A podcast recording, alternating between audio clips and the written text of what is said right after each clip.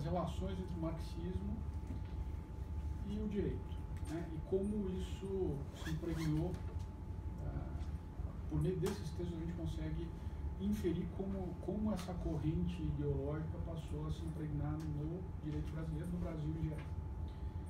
Uh, o texto do Evaristo de Moraes Filho, que é um texto curtinho, ele dá um, um apanhado de quando começou a, a, se falar em marxismo no Brasil. Né?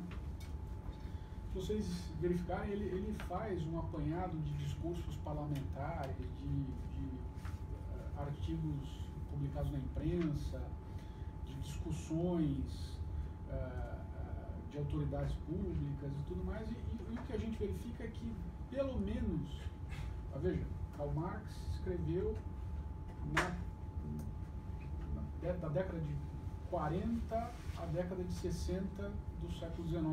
Né? Então, a rigor, no meio do século XIX, já se ouvia o nome dele ah, no Brasil. Né?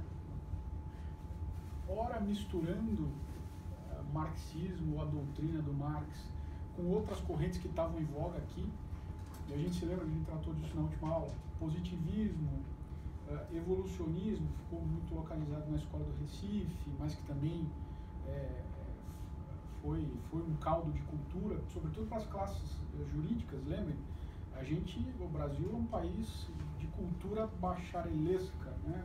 com, com os méritos e os deméritos que isso acarreta. Né?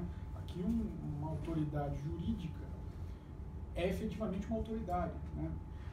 Foi mais. Na, na, minha infância, por exemplo, eu me lembro, eu me lembro vagamente, devia ter uns sete, seis, sete anos, nas discussões da Constituinte.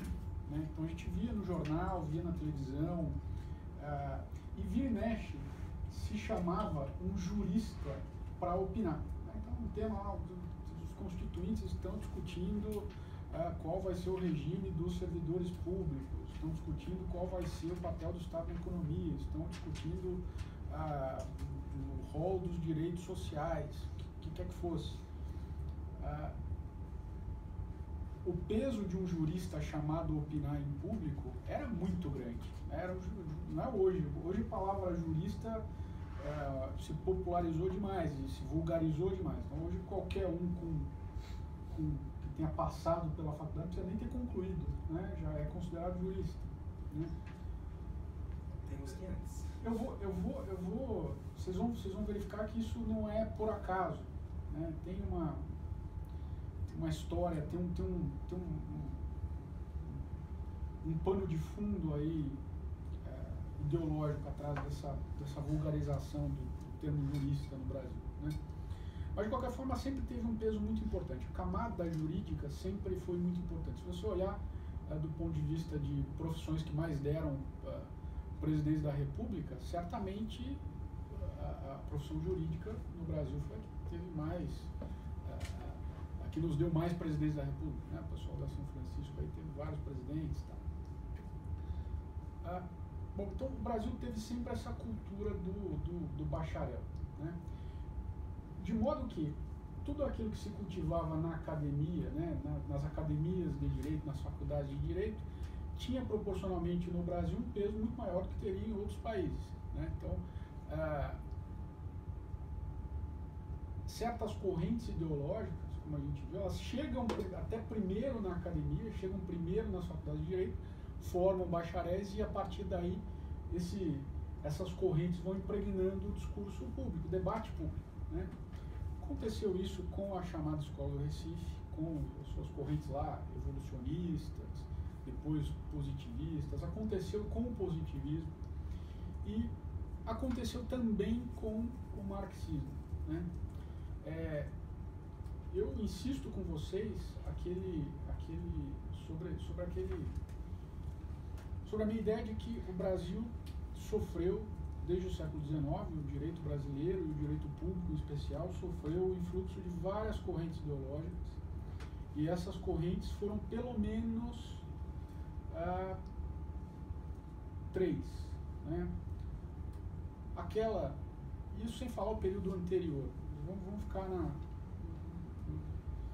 no, só, no, só do que aconteceu na metade do século uh, uh, XIX para cá. O liberalismo fraco, mas evidentemente tendo um lugar no debate. Depois, amalgamado ali, embora um evolucionista, um membro da escola do Recife, era, se considerava muitas vezes um antipositivista e vice-versa. Né? Então, apesar dessa, dessa, dessa pequena rixa aí entre essas correntes, positivismo e o evolucionismo, a escola do Recife, também uma segunda uh, corrente ideológica fortíssima, talvez a, a, até a metade do século XX a mais forte que nós já tivemos. Né? Influenciando o quê? É isso que é importante. É, isso influenciava a, a vida concreta, né? porque eram pessoas que usavam esse discurso ideológico como uh, razão para a sua, sua atuação ou como justificativa para a sua ação. Né? E a ponto de criar um ambiente em que a, a, as demais pessoas não conseguiam raciocinar fora daquele esquema mental. Né? É, eu trouxe na, na, aula passada um texto do, do, José Veríssimo, né, que é um crítico literário, um estudioso do século XIX, fim do século XIX, início do século XX, em que ele dizia, olha, o debate positivista é meramente superficial entre nós, mas de qualquer forma as pessoas não ficam é, livres do jargão, da, dos cacoetes, da certos termos, da terminologia que o positivismo tem. Então era um, era um pouco a, a língua da moda, vamos dizer assim. Né? Bom, e isso atingiu seu ápice no Brasil, o positivismo, né? o positivismo com suas consequências, né? Certamente com o Estado Novo, com as pelo menos três constituições que nós tivemos, a de 34, a de 37 e a de 46, 1891 menos, mas ali já havia algum, alguma influência positivista. A própria, o próprio fenômeno da proclamação da República tinha ali um apoio positivista muito forte. Isso até nos, nos livros de história, são menos exatos em termos factuais, a gente vê essa, essa, essa, essa ligação dos, desses elementos. Né? Uh, e a partir da, da, da metade do século XX houve uma, um fortalecimento aí do elemento marxista, que é a terceira corrente filosófica que até hoje, a meu ver, é a dominante. Né? Hoje nós temos ah, uma predominância, eu diria quase que uma hegemonia no sentido gramsciano, a gente vai olhar um pouco o que, que é isso em termos de, de teoria gramsciana, ah, da corrente marxista, a ponto de você nem estar consciente você não precisa ser marxista hoje para agir de acordo com os pressupostos dessa corrente. Você não precisa ser conscientemente um comunista, o que quer que seja, para contribuir com a agenda política desses, dessa ideologia. A tal ponto chegou que a maioria das pessoas age inconscientemente. Isso, o que, que aconteceu? O marxismo delimitou o nosso universo cognitivo. Então, a maior prova disso, eu posso dizer para vocês, vocês podem me confirmar. A grande parte do material que a gente tem discutido nesse curso simplesmente não era acessível a vocês. Não foi em, nenhum momento a, a, mencionado os autores, muitos dos autores, dos textos, das obras de referência que a gente tratou nesse curso, foi sequer mencionado na faculdade falando das melhores faculdades de São Paulo. É, por quê? Porque o universo mental está limitado por uma certa ideologia. Né?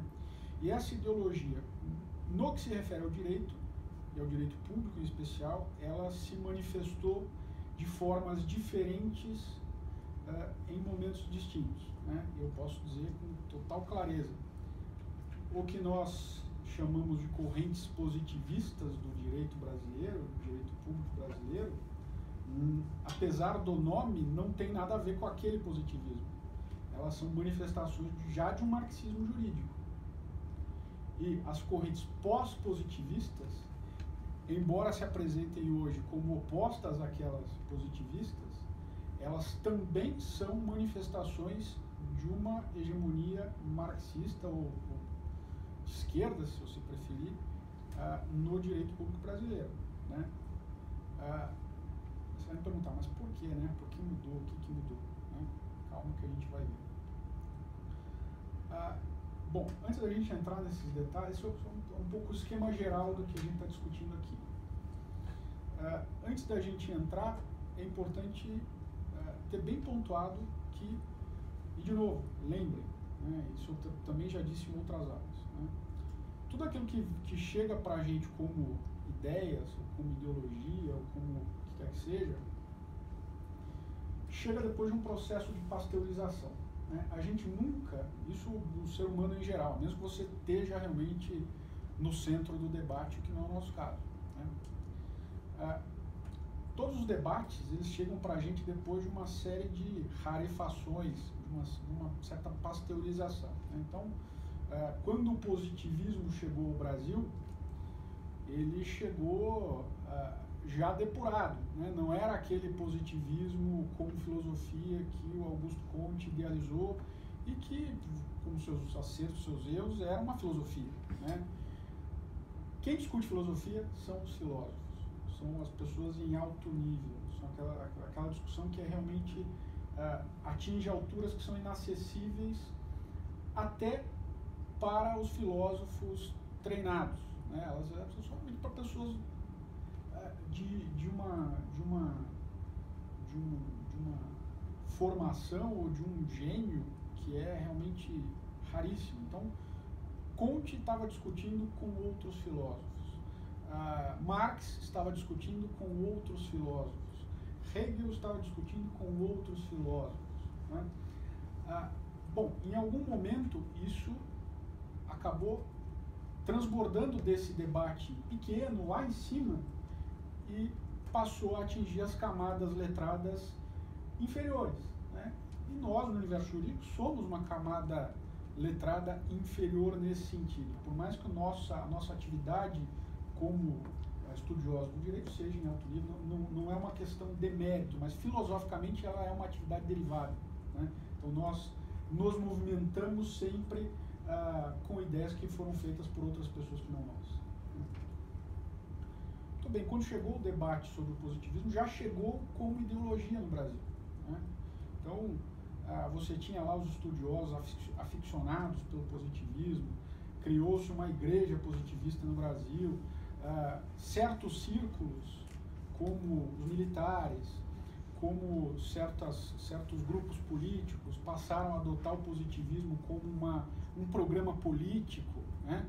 E a gente vê isso muito claramente. Se vocês tiveram curiosidade de procurar a Constituição de Júlio de Castilhos, né, que foi a Constituição Estadual do Rio Grande do Sul, aprovada em 1891, vocês verificam lá que aquilo lá é ideologia positivista transposta para um documento jurídico de direito positivo.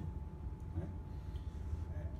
É, é assim, é, a discussão começa lá em cima e ela chega para a gente já muito é, fracionada, vamos dizer assim. Né? Chega como ideologia. Ideologia o que, que é? Né? Ideologia são esquemas ah, mentais, são, são palavras, são frases, são jargões, são pequenos, pequenas diretrizes de como enxergar o universo que nos dispensam de pensar. Né? A ideologia ela já é uma, vamos dizer assim, um guia reduzido daquilo que você precisa fazer na sua vida. Né? E esse guia reduzido é compartilhado por um universo indefinido de pessoas. Então, normalmente quem segue uma ideologia ou quem se deixa impregnar por uma ideologia, ele nunca tem a impressão de estar sozinho, né? Ele sempre está em grupo, né? É, não é por acaso que a gente vê, vira e mexe aí, abaixo assinados, né, manifestos. Né? Isso aí é o, é o, vamos dizer assim, é o, é o como o Olavo de Carvalho dizia, é o, é o imbecil coletivo, né? É, é, o, é o grupo de pessoas que já se abstém de pensar e reage ah, em face das, das, dos obstáculos da vida, ou dos problemas, ou das, das da realidade com um certo aparato mental pré-concebido. Né? Então, ideologia é uma. pequenas máscaras para a realidade. Não à toa que um, um grande uh, filósofo estudioso do século XX, chamado Eric Wegelin, uh, chamava essas ideologias todas né, como é, segunda, elementos de segunda realidade. Né? Então, é, quem está numa ideologia, ela, ela, ela é como se ela usasse lentes para olhar o mundo de um certo jeito. Né? E quem se coloca nesse esquema mental está é, tá operando em segunda realidade, né? segundo essa concepção do Eric Weber. É, segunda realidade. Né? Você tem a realidade de fato, essa aqui que todos nós estamos inseridos, mas por força das ideologias você cria uma segunda, é como se você colocasse lentes nos olhos e você passa a enxergar uma segunda realidade. Ah, bom, não precisa ir muito longe. Vamos, vamos, vou dar um exemplo claríssimo de segunda realidade para vocês. Ah, bom, família. Né? Família. Família cristã ocidental, composta pai, mãe, os filhos, né? Ah, e sempre se, se foi consenso né, que os filhos devem obediência aos pais. Vocês devem ter ouvido pelos avós de vocês, dos seus pais e tal. Né? Tá no meu teto, tem que seguir as minhas regras. Né? Bom, é um jeito, vamos dizer assim, tradicional de olhar a família. Né? Agora vamos colocar a lente do marxismo. Não dorme. Não dorme. Se você colocar a lente do marxismo, né, então a segunda realidade do marxismo, você vai enxergar a família como um núcleo que reproduz as condições de opressão da sociedade burguesa. Ou seja, você tem que obedecer ao seu pai porque você tem que estar treinado para obedecer ao seu patrão.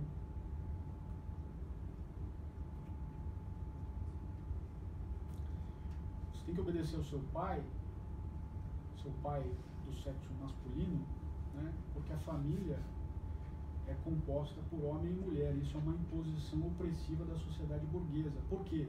Porque ela precisa ter casais que se reproduzam para reproduzir força de trabalho. Veja quanta problematização a gente consegue extrair de um simples fato natural, que é a família, que todo mundo tem. Né? A partir de uma simples mudança de lentes. Né?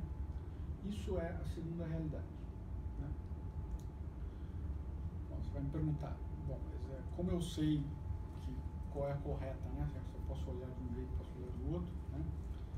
Eu vou dizer o seguinte, olha, é, a humanidade sempre olhou mal, tal, ela sempre olhou. Ela sempre operou sem segunda realidade, né? Então, o que, que é natural, o que, que não é natural, né? É, tem que usar um pouco o cérebro, né? Do ponto de vista racional, há inúmeras ah, ah, refutações que podem ser feitas a essa segunda realidade do marxismo. Já foram todas feitas. Né? Ah, bom,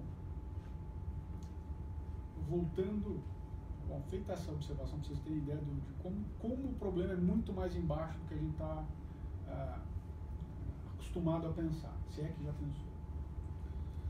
Ah, o que é o marxismo clássico? Né? E é um pouco, eu fiz questão de indicar esse trecho do, do, do, do é um prefácio do Antônio Negri. Antônio Negri é um, é um, é um intelectual, não pode chamar assim, um charlatão, mas de qualquer forma é um importante charlatão uh, italiano que uh, é um dos maiores nomes aí da esquerda atualmente. Né?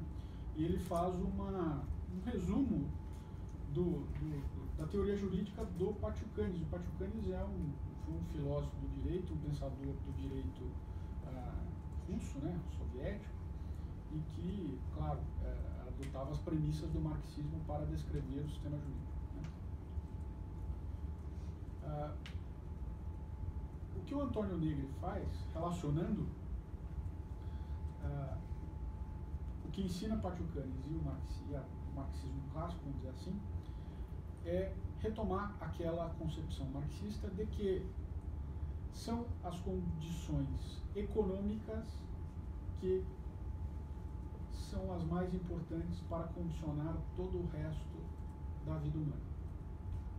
Então, é o modo de produção, Marx chamava de superestrutura, né, que vai condicionar a, a, a na verdade, Marx chamava de, de estruturas ou infraestrutura.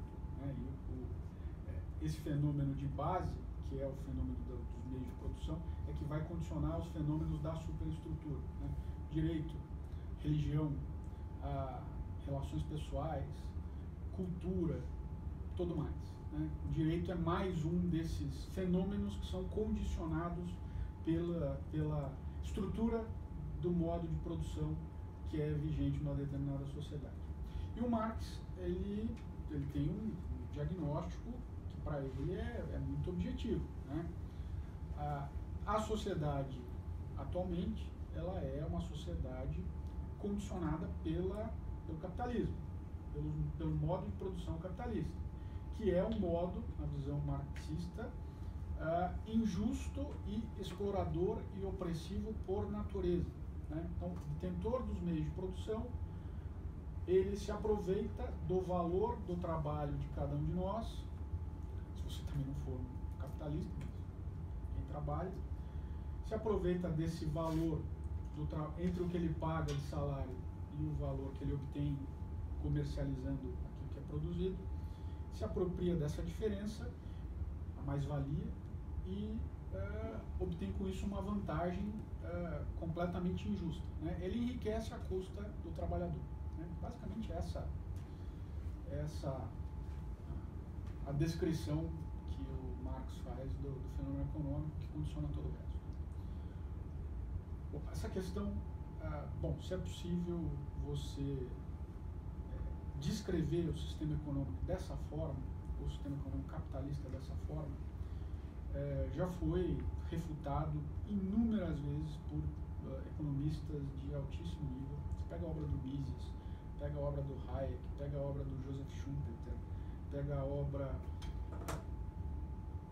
Vários economistas com, com, uh, obras de muito fôlego. Uh, demonstrando que essa descrição era inexata. Né? E mais, se eu praticasse aquela, aquela, o mundo ideal do marxismo, que é eliminar o capitalismo, eliminar a estrutura de classes, eliminar essa a exploração, vamos dizer assim, né? ah, simplesmente a formação de preço ou a, produção num país planificado tende a ser completamente desastrosa. Né? Por quê? Porque você não tem o planejador central, vamos dizer assim, né, do comunismo, né? ele não tem todas as informações que todos os milhões de agentes né, nas suas transações têm a todo momento. Né? E isso tende a gerar, primeiro, um descontentamento geral, menores níveis de eficiência e, no limite, um colapso? Você me pergunta, ah, mas isso aconteceu. Aconteceu. Né? aconteceu. Por que, que a União Soviética caiu? Por que, que todo país que instaurou uh, comunismo se deu muito mal do ponto de vista econômico, do ponto de vista do padrão de vida? Né? Porque você eliminou esses agentes individuais né, e você tentou fazer uma, uma planificação da economia. Né? Tem um contra-exemplo da China, né? Veja, mas a China já abandonou a planificação da economia há muito tempo. Né? Então ela, ela, ela, se deu conta disso na década, no final da década de 70 e da década, início da década de 80 do século passado. Né? Então ela mudou a estratégia. Prova disso é que nos 30 anos iniciais da Revolução Maoísta, o povo chinês esteve entre os mais miseráveis do mundo sem tirar um ano. Se procurava miséria na China. E a China, ah, aqui é, é muito difícil você confiar em estatística, tá? mas morreram milhões de pessoas, mais de 100 milhões de pessoas de fome. né, de fome. Porque não tinha como produzir comida para todo mundo, porque eles queriam planificar. Planificar que um milhão e pouco né, de pessoas na China. É, o genocídio aí, de certa forma, serviu para controle populacional. Né? Que é uma coisa completamente tá cruel. Não, fome mesmo, as pessoas É, morriam de fome. As pessoas de fome. né? Como morreram na Ucrânia também, mais de 2 milhões de pessoas. É, morreram em Cuba. Veja, é- é- do ponto de vista econômico, o marxismo nunca vai dar certo. É, é matemático, é impossível dar certo. Né? Isso já foi demonstrado. Bom, mas de qualquer forma existe a, aquela concepção de que nós vivemos numa sociedade opressiva. né? E o marxismo não, embora tenha abandonado em certa medida essa perspectiva, vamos dizer, econômica, né, de que queremos uma economia planificada, queremos controlar tudo, queremos, abolir a propriedade e tudo mais, ele manteve a ideia de que nós vivemos numa sociedade opressiva. né, e que, portanto, a revolução era ah, ah, indispensável, né, como única forma de libertar as pessoas. né. Bom, se lembra, vocês se lembram que eu disse que, ah, da perspectiva marxista, é a, a estrutura da produção, é, o, é, a, é, a, é a economia, no fim das contas, que condiciona todo, todos os demais aspectos da vida, da vida humana. Né? Bom, se ela condiciona todos os aspectos, ela também condiciona o direito. Perfeito? Aí é chega o grande problema. né? Para uma perspectiva marxista, o direito, né, a legalidade, o Estado de Direito, é uma construção da burguesia para manter as relações de poder e de opressão de uma classe por outra intocadas. né? Então, é um elemento opressivo. né? É algo desprezível, é algo a ser destruído.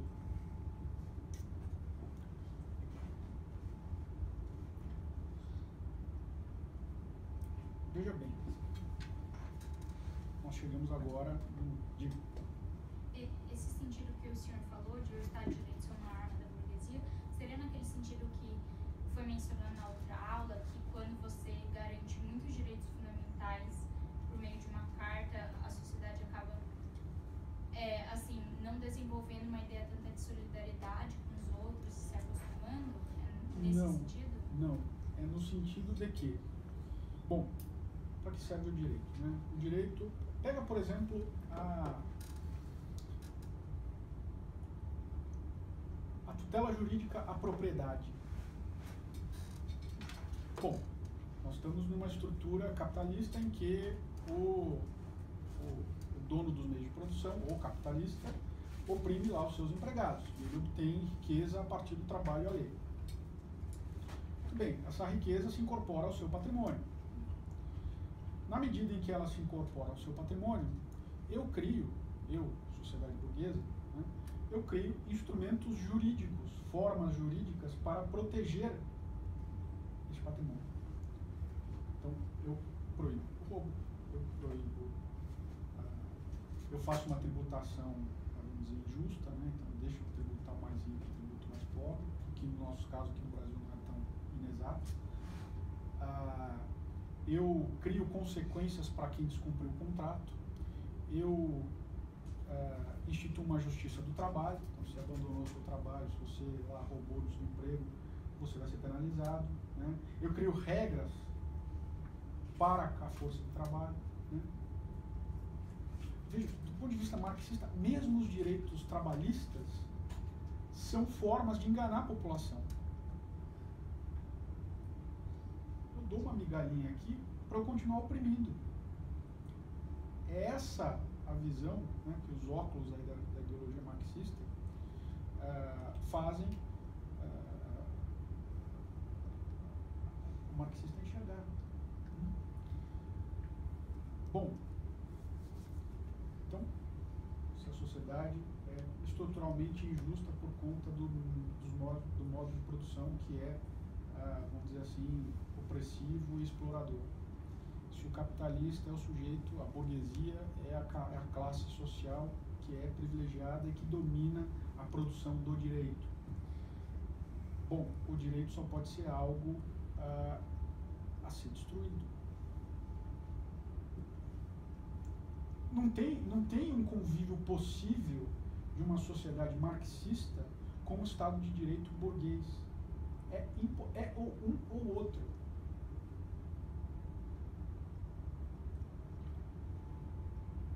Bom, muito bem, mas o fato é que todos os movimentos comunistas acabaram acontecendo, né? mesmo aqueles que foram bem sucedidos, como a Revolução Russa, né? eles, quando eles aconteciam, eles estavam uma, inseridos numa sociedade burguesa. Né? Muito bem. E é isso a tônica do, do, do, do texto do, do George Lucas, que eu passei para vocês. Que é, bom, que postura deve ter o marxista em relação ao direito estatal, né, ao direito burguês? Né? Para os marxistas clássicos, né, os, os leninistas, os revolucionários, os, vamos dizer assim, os, os marxistas de primeira hora, né, tem que destruir tudo. Temos que fazer um partido ilegal, nos armar, temos que fazer um exército, fazer a revolução de cima, derrubar tudo, fazer o nosso direito, é, é, eliminar a sociedade de classes e, vamos dizer assim, libertar o povo ir esclarecendo o povo. Né? Uma pequena elite, uma pequena vanguarda, vamos dizer assim, pela força, deve derrubar tudo, destruir tudo e fazer a revolução. Né? Isso é o que eu, já passando do ponto, do, do ponto filosófico para o ponto tático, era isso que os primeiros marxistas pensavam. Bom, depois de muitas tentativas fracassadas no século XIX, né, basta, vocês devem ter ouvido falar da Comuna de Paris, em 1848, devem ter, ter ouvido falar de uma outra revolução na França também, de 1871, várias outras no final do século XIX, início do século XX, né? até que, todas mal cedidas, todas esmagadas, até que uma primeira deu certo, que foi a Revolução Russa, em 1917. Liderada, ideologicamente inclusive, por Lenin, entre outros. Lenin, né? Lenin é que era o ideólogo dessa ideia de que uma pequena vanguarda deveria tomar pela força o poder vanguarda armada, né? um exército armado revolucionário deveria tomar o poder à força e deveria é, libertar a população contra a sua própria vontade. Porque se reconhecia que, veja, o direito burguês era muito atraente. Porque, veja, aí eles têm um certo ponto de razão. O que eu garanto no Estado de Direito burguês é a propriedade. Né? Bom, você pode ser proprietário. Você, eu, todos nós. Né? Então, a rigor é um direito que é de todos nós, é do, é do patrão e do empregado. Né? Bom, mas o que, o, o, que o, o que os marxistas diziam é o seguinte, muito bem, mas de fato, materialmente, o explorado é você, não o seu patrão. Hum? Então, é, é, é, um direito que se garante abstratamente a todos, mas que é usufruído só pela parcela pequena dos exploradores. Então fa faz algum sentido esse raciocínio. Né? É nisso que eles se fiavam para olhar para o direito estatal, para o Estado de Direito. Né? Bom, muito bem.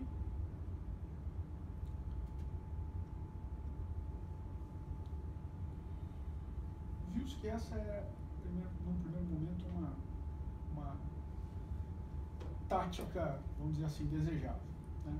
o que o, o, que o, o, que o, Lucas uh, pondera é o seguinte, ele diz, olha, se você violar o direito burguês, né, essas violações vão ser compreendidas como violações do Estado de Direito.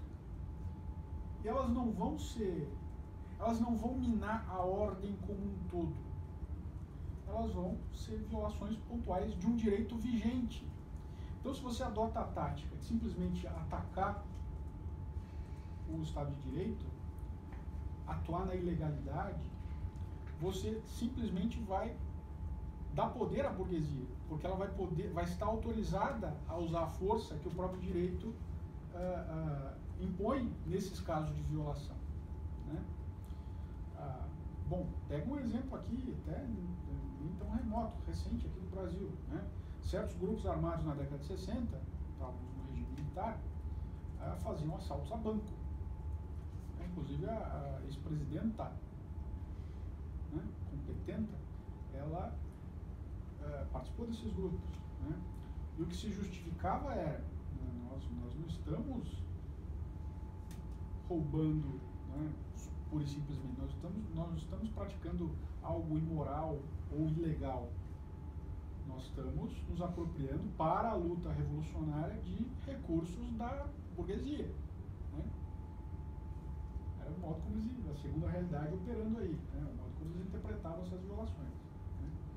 Se você perguntar alguém que participou daquela época que hoje seja, ainda hoje seja sincero, ele vai dizer, olha, ele não achava nada de errado naquilo que a gente fazia. Mesmo mortes, né? Ah, vocês devem estar familiarizados do lado, o Conjunto Nacional, em 1968, ah, aquele sujeito, não sei se foi o Lamarca ou Marighella. Foi o Marighella, foi o Lamarca. Foi o Lamarca ou Marighella? Bom, o grupo deles explodiu uma bomba na frente do estacionamento. Tem uma churrascaria ali na, na, na lateral da parte de João Manuel. Aquela porta do estacionamento, explodiu uma bomba tinha lá um sujeito, um menino de 18 anos, que morreu. morreu, coitado, estava lá. Bom, aquilo lá foi um atentado terrorista. Né? É, mataram um menino. Se me perguntar se eles consideram que eles fizeram alguma coisa errada, se ele for honesto, ele vai dizer, não, eu estava fazendo a luta. Então perceba que a, a, a, moral revolucionária é muito diferente da moral burguesa, ou da moral que cada um de nós tem. Né? Algo será legal ou ilegal, lícito ou ilícito, nesse sentido mais amplo, se for útil ou inútil à causa. Isso pode coincidir com a legalidade burguesa do Estado de Direito e pode não coincidir. Quando não coincidir, você vai ter uma atuação formalmente, vamos dizer assim, clandestina ou ilegal, você vai estar na, aquilo que o Lukács chamava de romantismo da ilegalidade, né? o sujeito que ah, somos revolucionários, estamos fazendo, estamos violando a lei burguesa, que não merece respeito, não é válido. Né? Você vai estar de um lado ou de outro. Né?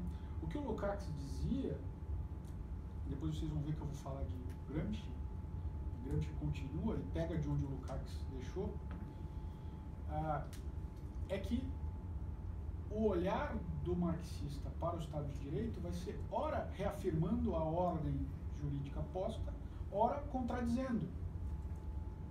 Nunca só contradizendo e nunca só obedecendo. Né?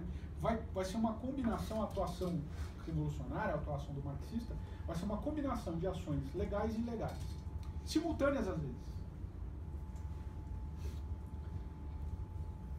Só dessa forma você vai conseguir subverter a ordem burguesa. Você vai conseguir colocar em dúvida a, a própria validade da ordem como um todo, a legitimidade da ordem como um todo. É, foi o Marighella. Marighella, é. E, inclusive, esse, esse, esse, sujeito, que foi bem morto, ele morreu na Alameda Casa Branca e alguns, alguns é, vamos dizer assim, partidários da, dos terroristas colocaram lá uma pedra com uma placa comemorativa, né, de, de que morreu um herói, tal, tal, tal. Um dia eu queria contratar uma caçamba para pegar aquela pedra e jogar no inferno pode homenagear um sujeito desse? Monstro. Né? De qualquer ângulo. Né? Bom, mas isso para os revolucionários é melhor. Né? Nós que somos monstros. Eu, pelo menos. Vocês não são. Ah, então percebam que a, a legalidade, vamos dizer assim, o respeito ao Estado de Direito ou o desrespeito tem um, tem um caráter eminentemente operacional. Né?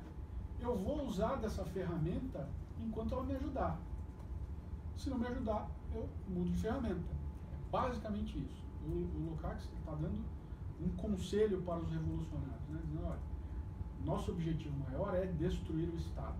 Destruir o Estado. Você não pode é, raciocinar simplesmente como uma tomada de poder. Né? Você não vai se apoderar do Estado, você tem que destruir o Estado.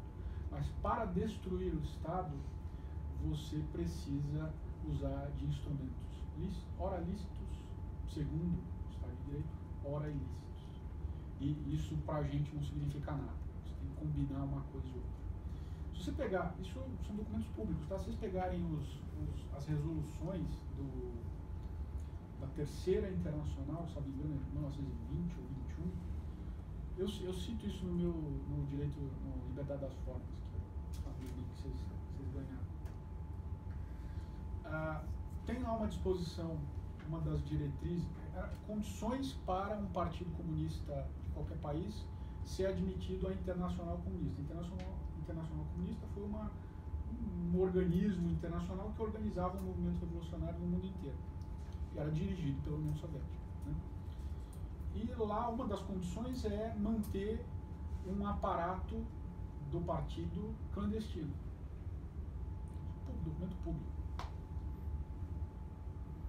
Percebe? Então você tem que ter lá o, o partido PCB, Partido Comunista do Brasil, mas você tem que manter um arsenal guardado de armas e tudo para você operar na, na clandestinidade. Isso é uma condição para você ser admitido à internacional. Eu não estou mentindo, tudo é documento público, vocês podem procurar, depois eu passo para vocês. Ah, bom, isso é como eles viam, e veja, o George Lucas é um dos maiores teóricos ele, ele, ele é, uma, é, um, é, um, é um pensador que, que a quem nós devemos ler com, com proveito. Ele, ele nos ensina muita coisa. Né? É, e o que ele mais nos ensina nesse momento é como enxergar, é como essas pessoas enxergam, né? como nós podemos é, se, nos colocar no, no, no, seu ponto de vista. Né? É, se vocês olharem tudo que aconteceu no Brasil nos últimos 60 anos, ou seja, da, da década de 60 para cá, foi baseado nisso. Né? Um fato que talvez vocês não conheçam é que logo depois da, da, da promulgação da Constituição de 1946, portanto nós estávamos, formalmente, no regime democrático, o PCB, Partido Comunista do Brasil, que então era, era o partido comunista que tinha, era o ligado internacional, era, era o, o grande partido. Né? Até hoje chamam esse partido de partidão, era o partidão. Né? Que era liderado pelo Luiz Carlos Prestes. Né? A sorte do Brasil é que o Luiz Carlos Prestes era realmente um sujeito desastradíssimo. Então todas as tentativas de golpe que ele dava, davam errado. Ele, tinha, ele, ele realmente era o agente 86, assim, o sujeito, o inspetor Clouseau, tudo que ele fazia dava errado, era muito engraçado. Né? Sério? Ele era muito desastrado. Eu não, eu não, é, exato, exato. Pode, eu não conheço o desenho, deve ser.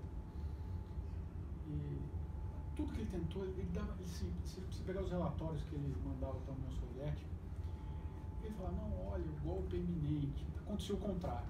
Não, temos que fazer isso aqui. Daí a polícia lá pegava. Tá. Ele realmente era um desastre como líder comunista. Essa foi a sorte do Brasil. É, bom, mas de qualquer forma, o Partido Comunista do Brasil foi declarado inconstitucional pelo Supremo Tribunal Federal, em 1947. Por quê? Porque existe uma regra lá do, da lei dos partidos políticos, que até hoje é vigente. Se você olhar a lei dos partidos, acho que ainda hoje é assim. Tem alguma disposição nesse sentido. Você não pode ter é, submissão ou influência de, partido, de, de organizações políticas estrangeiras e nem aceitar contribuições políticas. Você não pode ter ligações com entidades políticas estrangeiras, do contrário, o seu partido não pode existir. Né? É, com base nisso, o Supremo Tribunal Federal procure um acordo, é muito interessante, porque tem toda lá a discussão. Aí, é 47, né? ADI, 100, é, ADI 1351. Não, não. Essa é uma. Usou uma mais recente. Não, procura aí Acórdão, Supremo Tribunal Federal, PCB. Você vai achar. Bom, naquele momento, declarado inconstitucional, o partido foi dissolvido e ele passou a atuar na clandestinidade. Simples assim. Continuou um movimento comunista no Brasil sem qualquer qualquer cerimônia, vamos dizer assim. Né? Porque eles estão preparados para virar a chave. Né? Ah, essa estratégia de hora, o, o, o, o, Lucas, ele dá uma metáfora, ele faz uma metáfora que é muito interessante, ele diz o seguinte, olha, a legalidade tem que ser um, como um vento para um veleiro. Né? Se ela está a nosso favor, nós vamos usar, nós viramos as nossas velas e vamos usar para nós chegarmos onde nós queremos chegar.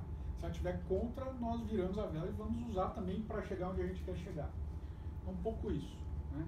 E uh, intelectuais como Lukács, eles uh, enxergavam esse procedimento de erosão da ordem jurídica como algo muito progressivo e muito demorado.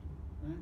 Ia demorar para você é, realmente desacreditar totalmente as camadas trabalhadoras é, da legitimidade da ordem burguesa. Né? Então você é um trabalho de longuíssimo prazo. Né? É, só por circunstâncias excepcionais é que você consegue obter o sucesso uh, que, por exemplo, foi obtido pela Revolução na Rússia. Né? Então, é, ele reconhecia isso. Né?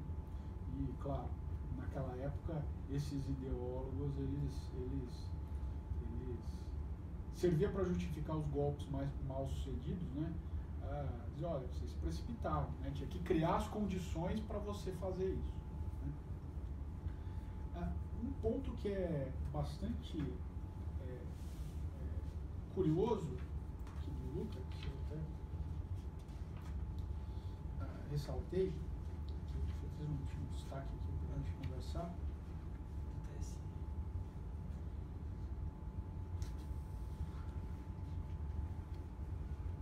Quando eu estava lendo, me pareceu que o Lucas ele queria que é, o pessoal utilizasse mais os métodos legais do que os ilegais. Eu não sei, foi a minha interpretação. É porque, na época predominante, todo mundo era meio romântico, vamos estourar bomba tal, vamos Aí, pra, tudo. tipo, como ele falou assim, é, é pra forçar. Esse texto era um puxão, um puxão de orelha dele, no- nesse pessoal. Entendi. Aí seria pra forçar, atuando de forma legal, pra forçar a bur- burguesia a atuar de forma ilegal e aí ela mesma destruindo o sistema dela. assim. Também, também, também. Né? Ele diz o seguinte, olha, é, aqui na página 476, né? Pois a indignação contra a lei enquanto lei, a preferência por certas ações por causa de sua ilegalidade, é aquele puxão de orelhas que você mencionou, significam que, para os que agem dessa maneira, o direito conservou seu caráter válido e obrigatório. Existindo a plena independência comunista em relação ao direito e ao Estado, ou seja, o partido está acima né, da ordem jurídica. Ele está fora da ordem jurídica. né?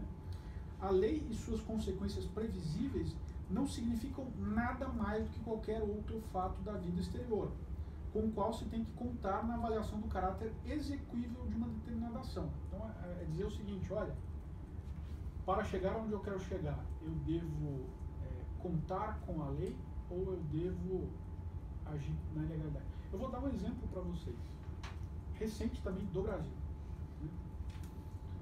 É, talvez vocês já eram crianças, né? Vocês espero, ou, ou não, talvez. Quem aqui estava vivo quando o Collor sofreu impeachment? Não? Você tá. Tava. Alguém nasceu aqui depois de 92, né?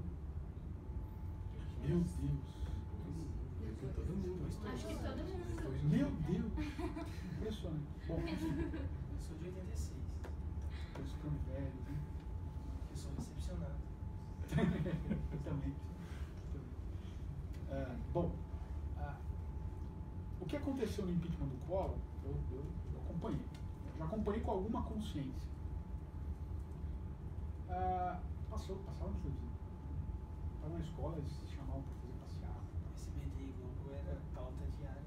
Bom, o que aconteceu no Collor foi o seguinte: criou-se uma. A pauta dos partidos de esquerda no Brasil sempre foi, a, vamos dizer assim, a ética na política, né, moralidade. Tá? E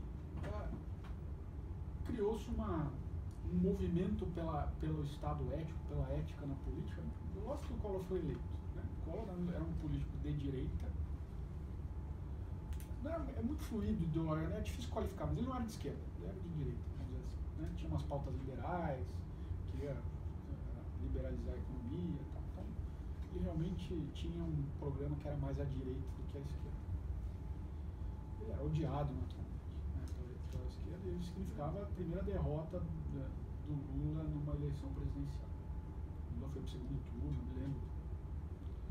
A Globo ajudou o Collor no debate, teve tudo isso. Bom, mas criou, logo que o Collor foi eleito, criou-se esse movimento pela moralidade na política, alguma coisa assim. E com um ano de mandato, um pouquinho mais, sobrevieram algumas denúncias de corrupção contra o Collor. Ele tinha usado sobras de campanha para comprar um carro lá, para fazer obras na casa dele e tal. Denúncias do próprio irmão dele, Pra Brasília? um Fiat Elba. Um Elba, é o Elba. É, é. E que ele usou esse dinheiro, que o, o chefe de campanha dele, que era o fa- famoso PC Farias, que era um sujeito nebuloso com- operacionalizado a corrupção e tal, que ele tinha praticado a corrupção. Bom, isso caiu como uma luva para esse movimento pela ética na política. E passaram a massacrar, fizeram um rolo compressor no colo. Eu não estou dizendo que é merecido ou imerecido. Acho que foi merecido, tinha que ter saído mesmo mas se criou um movimento que foi totalmente insuflado pela esquerda para tirar um presidente eleito. Com razão, impeachment foi ilegítimo, tá? Sem, sem, sem qualquer questionamento. É, só- Tinha que ter acontecido Só impeachment. pontua que o Supremo absolveu ele depois. Tem Só esse, teve questão formal, tem falta esse- de prova, tem esse crime de responsabilidade. Não tô é defendendo. Não, ele, sim. mas gera sempre uma celeuma de você ficar pensando, mas Não, veja, o Collor tinha que ter caído? Tinha. Ele violou, Pela cometeu crime, tava. crime de responsabilidade? Cometeu. Ele era um safado? Era. Bom, mas veja, aplicou-se contra ele a estrita legalidade. Aplicou-se contra ele a Constituição. E quem eram os maiores defensores da Constituição e da legalidade estritíssima e da moral mais estrita? Os partidos de esquerda. Percebe? Zé Dirceu foi, da- dava entrevista na época. Não, isso aqui tem que ser um impeachment. pá. Magrelo, de Tem- barba. temos que acabar com essa, com essa, com esse câncer na política e tal, não sei o quê. Levou, que, que assuma o vice e tal, não sei o quê. Essas mesmas pessoas no impeachment da Dilma também tinha que ter saído, mesmíssima coisa, a Constituição se afirmou contra ela. Essas mesmas pessoas que num momento afirmavam a mesma ordem constitucional, estávamos em oit- pós-88, a mesmíssima ordem de agora, mesma lei do impeachment, mesma coisa. O mesmo grupo que afirmou uma bandeira da ética e a ordem, afirmou a ordem jurídico-constitucional, afirmou o Estado de Direito numa determinada situação, fez exatamente o contrário. Isso é Lucas. É dizer, a legalidade é boa enquanto ela sirva aos meus propósitos. É ruim quando ela for contrária. E aí eu pratico os crimes. Percebe? Então, ah, essas pessoas, pelo menos as mais dotadas desse partido, lembrem, o PT foi um partido constituído de intelectuais, né, professores universitários, ah, camadas ilustradas. Ele, ele adquiriu uma base, vamos dizer assim, popular depois que o, que, que, que o Lula disputou as primeiras eleições e tal, mas era, um- era um partido eminentemente ah, composto de, de intelectuais, né, a camada A, A, A, população, né. Ah, esse pessoal lia essas coisas, né? E esse pessoal é, aprendeu muitas dessas técnicas ah, como uma forma de, de fazer a luta política, né? Então, tratar a legalidade como algo tático, né, que me ajuda, que eu vou usar só quando me ajudar e que eu vou dispensar quando não me ajudar, era o primeiro mandamento desse pessoal. Né? Ah, vamos, vamos mais uns 15 minutinhos e a gente fala intervalo. Né? Bom, aí nós entramos em Gramsci, que é um outro sujeito que eu não passei para vocês porque pelo simples motivo de que a, a obra dele é altamente fragmentária, mas ele desempenha um papel fundamental no Brasil. Fundamental. Fundamental. Gramsci uh, foi um teórico, um pensador, um filósofo, se quiser chamar, ou um embusteiro, do ângulo, italiano. Uh, ele passou a parte final da sua vida na cadeia, passou, salvo engano, 11 anos na cadeia, no estado fascista, né? Então foi preso pelo Mussolini e tal, né? mantido na cadeia pelo Mussolini, depois ele morreu antes de, de terminar a Segunda Guerra. E ele, na cadeia, no período em que ele ficou na cadeia, ele redigiu uma série de cadernos, 33 ao todo, que eh, foram editados. À medida que ele ia escrevendo, ele ia soltando isso para quem visitava ele, sei lá o quê, não sei como isso aconteceu. Isso passou a ser editado no mundo inteiro.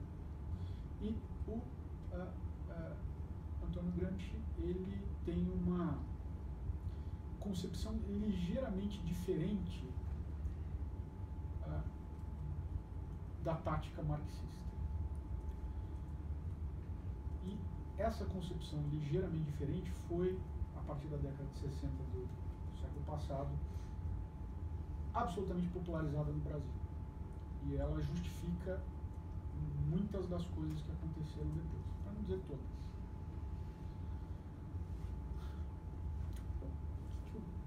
Bom, como que se pensa? Eu já mencionei para vocês, o próprio, o próprio Lucas, em um determinado ponto aqui do texto dele, ele diz o seguinte, olha, é, o Estado não é nosso amigo, nós não temos que lutar para dominar o Estado, nós temos que lutar para destruir o Estado. Né? E depois que nós fizermos isso, nós vamos trabalhar para, para iluminar, para uh, emancipar o, pro, o pro, proletariado.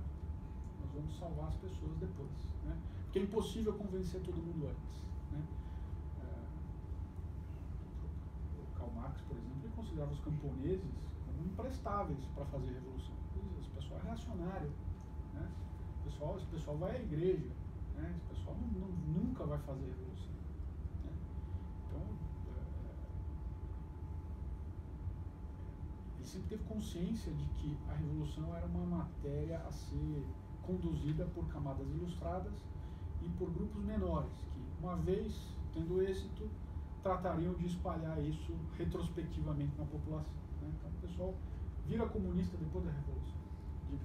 A galera depois avisa pro Thomas que eu não estou fazendo a intentona comunista no grupo, não. Já mandei duas obras do, do Gramsci, o senhor falou do caderno de cárcere, e está no domínio público. Sim, sim. Você entra, tem um site marxism.com ou .org, alguma coisa assim, que lá tem tudo, cara. Todas as obras importantes do, do marxismo, desde as obras do próprio Marx até Engels, até ah, todos que vieram depois. É muito interessante. E, eu recomendo viva, bom, contanto que vocês criem anticorpos, né? Recomendo vivamente que vocês Então, por leiam isso eu coisas. falando pra galera, porque eles vão ver as obras e vão falar, pera lá, o cara tá implantando comunismo no grupo do WhatsApp. Veja, a pior coisa Eu é, mandei porque a pior, mencionou, a né? pior coisa é, é- é essas coisas acontecerem sem a gente saber. Se você souber o que está acontecendo, o que está por trás das coisas que estão acontecendo, você pode até ser, tomar parte. Não quero realmente derrubar fora a Temer e tal. Se não, eu também acho que tem que cair. Nunca. Ah, veja, mas não é esse o ponto. A- a- a situação é outra. Né? É importante você conhecer esse, esse material para poder aderir ou não aderir de forma consciente. Né? De novo, é que eu sempre disse. né? vocês não precisam concordar conosco, não precisam concordar comigo, não precisam ter a mesma posição. Nada disso. Né? A única exigência que eu faço a vocês é que façam isso refletidamente. Né? Então, justifiquem seus pontos de vista. Se, eu acho que isso pode ajudar vocês academicamente. É, bom, voltando ao nosso amigo Gramsci. Né? Gramsci ficou esses anos na cadeia e aquele negócio, né? Sujeito não tem nada o que fazer, ele começou a pensar coisas mirabolantes. Né? Bom, a primeira coisa que ele pensou é o seguinte. É, bom, bom, primeiro, Gramsci tinha a mesma posição que o Lukács contra a legalidade. Ele dizia que a legalidade era, o Estado de Direito era um reflexo da sociedade burguesa e, portanto, era um elemento de alienação da população. Ponto pacífico. E é mais, ele diz, olha, nem a democracia salva. Porque a democracia, ela, ela mascara o caráter eminentemente opressivo do direito burguês. Por quê? Porque o sujeito lá vota, mas ele vota numa estrutura política que está toda condicionada pelos, pelos burgueses. Os, aqueles que ele acha que são seus representantes não são seus representantes, muitas vezes ele até, mesmo que fossem são pessoas que vão votar contra os próprios interesses. Então, aquilo que resulta de uma atividade legislativa, por exemplo, democrática no Estado burguês, vai ser sempre um reflexo daquele que domina os meios de produção. Então, isso, isso ele estava de acordo com o Lucas e iria mais além. Nem a democracia salva. Diz o seguinte, muito bem, é, mas a estratégia não é a luta, Não é formar um exército, pegar armas, dar tiro, explodir bomba e botar tudo abaixo. Por mais que lá na frente esse seja o nosso objetivo. O objetivo tem que ser criar as condições de, do que ele chama de hegemonia. Antes da Revolução. Para quê? Para que não precisa ser, não, não, não, não seja necessário nem disparar um tiro Todo mundo vai ser comunista antes de saber. Esse é o tipo de leitura que fizeram do governo Lula. Porque perceba, através do pensamento claro. carismático, ele ascende ao poder, conquista o legislativo, aprova as medidas que tem, conforme o tempo vai passando, vai se trocando os ministros do Supremo. Nesse sentido, ele fecharia o cerco. É, mas é mais, é mais do que Tá? Não, não sim, mas o senhor pontuando foi uma das coisas que, que mencionaram, fizeram o Gramsci, o Gramsci ele, ele, ele, ele tem dois conceitos com os, com os quais ele opera. Ele opera com o conceito de, dizer assim, é, poder ou controle, que é o poder sobre a máquina do Estado. Então, se você detém poder ou se você detém controle, você é, comanda a polícia, o exército, as autoridades, isso é poder para o Gramsci. Hegemonia não é isso. Hegemonia é um conceito que se opõe ao poder. Hegemonia é um controle, é, vamos dizer assim, é o domínio psicológico da multidão. É um domínio psicológico. Perceba, o Olavo Carvalho ele tem um livro que eu recomendo a vocês, vocês encontram aí é, para comprar, está reeditado tal, chamado A Nova Era e a Revolução Cultural. Ele, num dos capítulos, eu me baseei, me baseei muito aqui no que estou dizendo a vocês, no capítulo dele sobre o Gramsci, ele explica tudo isso com uma linguagem muito melhor que a minha. É, como foi a penetração do Gramsci no Brasil. E essa penetração, ela teve um. um ela, ela é rastreável, tá? Tem um livro chamado Gramsci e a Difusão das Suas Ideias no Brasil, um livrinho, livrinho pequenininho, de um autor chamado Lincoln Seco.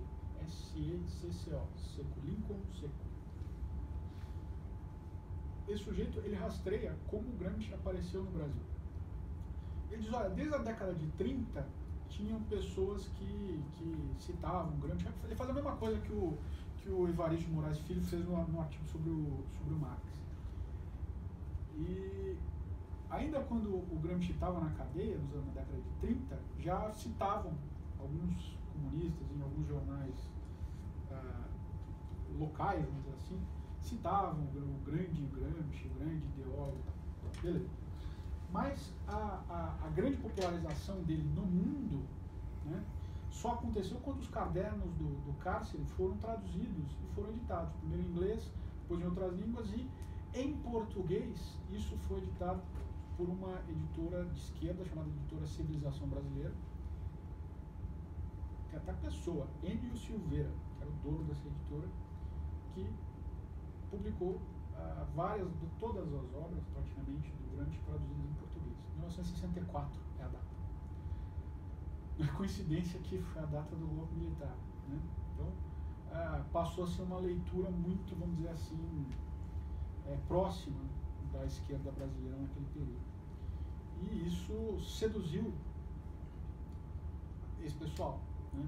Tanto que hoje, hoje você tem alguns, alguns remanescentes dessa, dessa época, eles dizem, nós éramos de uma esquerda, mas de uma esquerda democrática, nós líamos Gramsci e tal. Então a, a pessoa tem essa visão ainda dela própria naquela época. Né? Nós não queríamos fazer luta armada, nós líamos Gramsci e tal. Ah, isso se difundiu no Brasil a partir dali. Né? Bom, eu mencionei para vocês essa distinção fundamental que o Gramsci faz entre poder, que é o domínio da máquina do Estado e da máquina repressiva do Estado, né, polícia, exército e tal, da, de hegemonia. Ele diz o seguinte, olha, nós só vamos é, fazer a, a, emancipação, ou o melhor jeito de fazer a emancipação é se nós construirmos a hegemonia.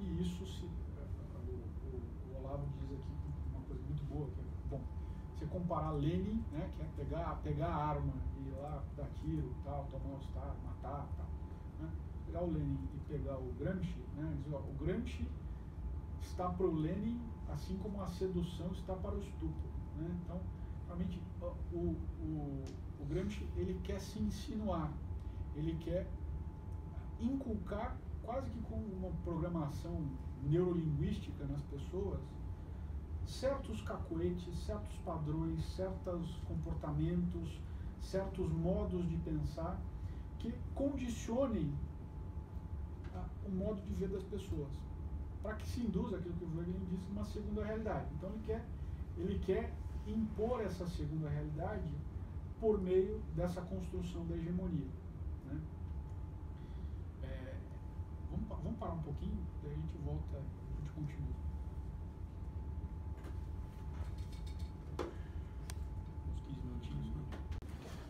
Bom, retomando aqui o nosso amigo Gramsci. É, Gramsci foi, foi um devedor teórico, vamos dizer assim, do Maquiavel. Né? Vocês devem ter ouvido a expressão em algum lugar, que ela corresponde a um trabalho do Gramsci chamado Moderno Príncipe. Né? Tem o Príncipe, Maquiavel, e tem o Moderno Príncipe, que é uma, releitura uh, do Gramsci. Para o Gramsci, uh, quem é o Moderno Príncipe? Né? Quem, é, quem lembrem, né, o príncipe de Maquiavel era um, uma pessoa, né, uma pessoa física, vamos dizer assim, que uh, tinha que tomar decisões difíceis uh, para que pudesse manter, uh, chegar e manter o poder no seu principado. Né, seu, para o Gramsci, o, o príncipe, o moderno príncipe, é um ente, vamos dizer assim, coletivo, né, é o partido.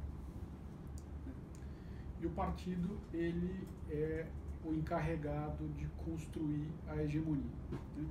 Então já, a gente já vê, né?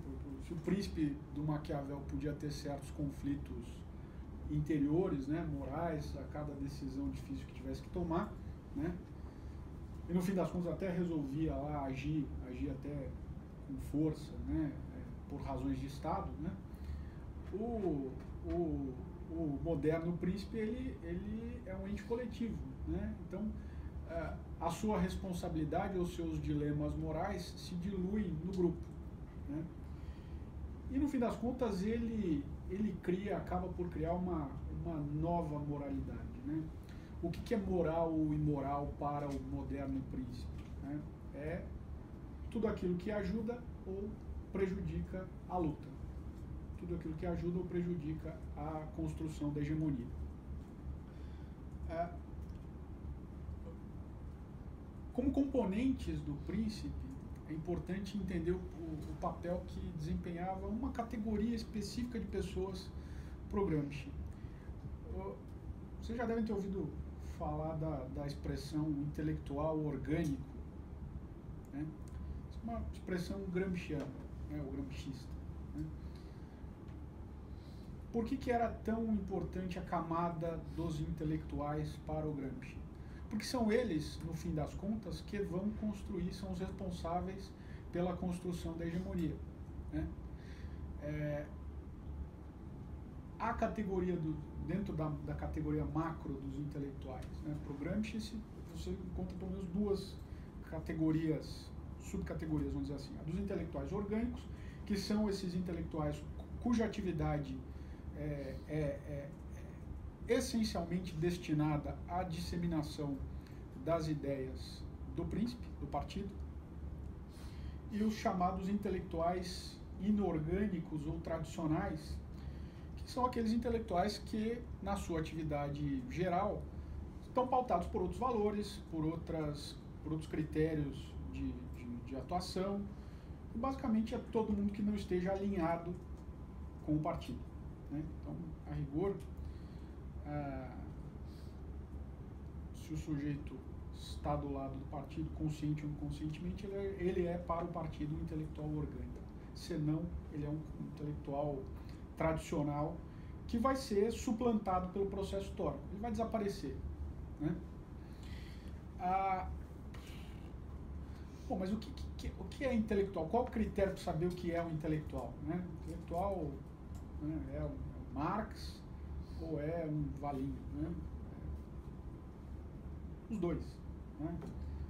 É, qualquer categoria é um critério sociológico de, de identificação de uma profissão todo mundo que fale em público, não precisa ser em alto ou em baixo nível, não tem nada a ver. É, todo mundo que se coloque em público, que tenha, em razão da sua ocupação, a possibilidade de influir no comportamento de terceiros, é um intelectual.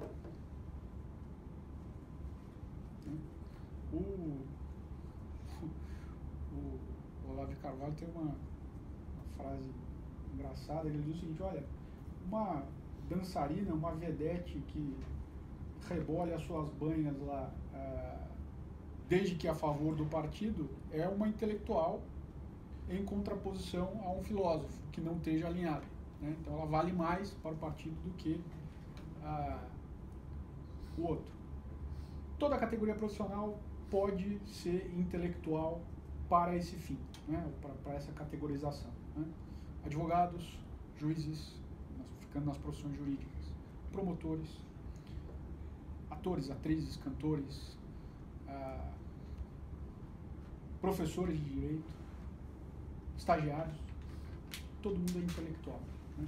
Por isso que no começo da aula, Rony, ah, eu brinquei né, que todo mundo é jurista, porque todo mundo é intelectual, nesse sentido. O senhor mencionou e eu lembrei de uma professor, e aí você fica meio assim, fala, puxa, tem um pouquinho mais de Todo mundo é intelectual para essa finalidade. Né? Todo mundo é jurista hoje em dia. Por quê? Porque está ligado ao partido. Né? Então, você tem lá um manifesto com 100 juristas, assinatura de 100 juristas, já teve um dos 100 juristas. Né? Você tem lá gente de péssimo nível intelectual, gente que, que não sabe escrever o seu próprio nome, gente que não faz um ó com um copo, até pessoas que são relevantes na academia. É, todos eles, para Gramsci, são igualmente importantes, porque eles estão influindo publicamente na criação do senso comum.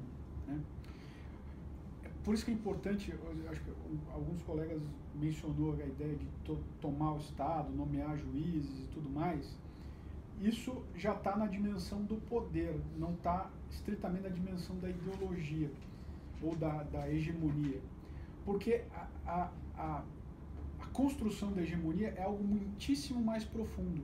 Isso tá, é, é realmente uma criação é uma modificação do senso comum. O que, que é o senso comum? É, de, é os nossos hábitos mais primários, aquilo que a gente faz quase sem pensar. Isso é senso comum. Eu vou dar um exemplo de senso comum que mudou da minha, da minha infância, talvez já da algumas de vocês, para hoje.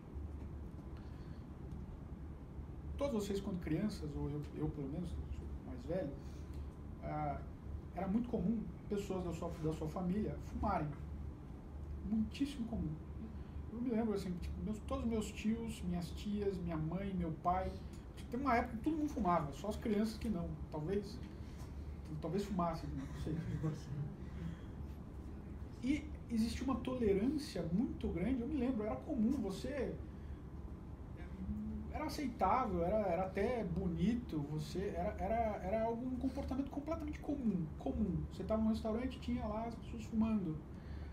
Era normal, normal era a regra, era o senso comum. De uns anos para cá, sobretudo do fim da década de 90 para cá, você não vê pessoas fumando nem em, na novela, nem em filmes. Né? E hoje em dia, olha, isso aconteceu comigo, tá? Hoje em dia me incomoda ver ou estar perto de pessoas que fumem. O negócio do cheiro, eu acho que é um negócio a, a, a, completamente intolerável. Você entra nas, nas portarias de prédios, né? Então, aquelas pessoas estão fumando embaixo. Eu tampo o nariz quando eu entro no, no meu prédio, porque tem isso. Foi consciente essa mudança minha ou a de vocês, se vocês pegaram essa outra época? Não, completamente inconsciente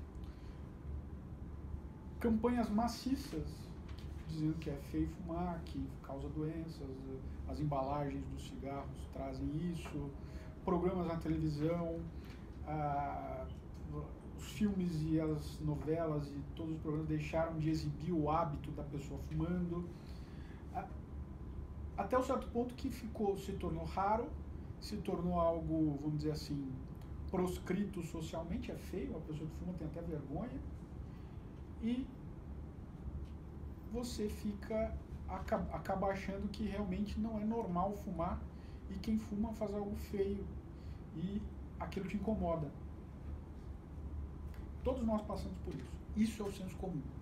Então, quando a gente fala de uma mudança no senso comum, é uma mudança nessa dimensão, até inconsciente. Você não, se me perguntar quando que, eu, que passou a ser intolerável para mim o fumo, eu nunca fumei, nunca experimentei, mas em algum momento era aceitável e em um determinado momento deixou de ser. E hoje é algo que realmente me incomoda. Eu não sei te explicar. Essa é uma mudança no senso comum. Ela acontece em múltiplas dimensões. Né? Ah, digamos que um gramscista tivesse feito essa mudança no nosso senso comum. Ela acontece porque milhares incontáveis intelectuais atuaram para fazer essa pequena mudança na nossa percepção de um hábito como é o de fumar. Só que isso numa dimensão muito mais global. Né?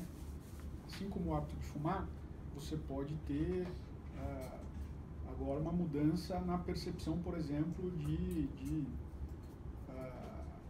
casais homossexuais na rua, pessoas se beijando. Isso era, antigamente causava um espanto nas pessoas.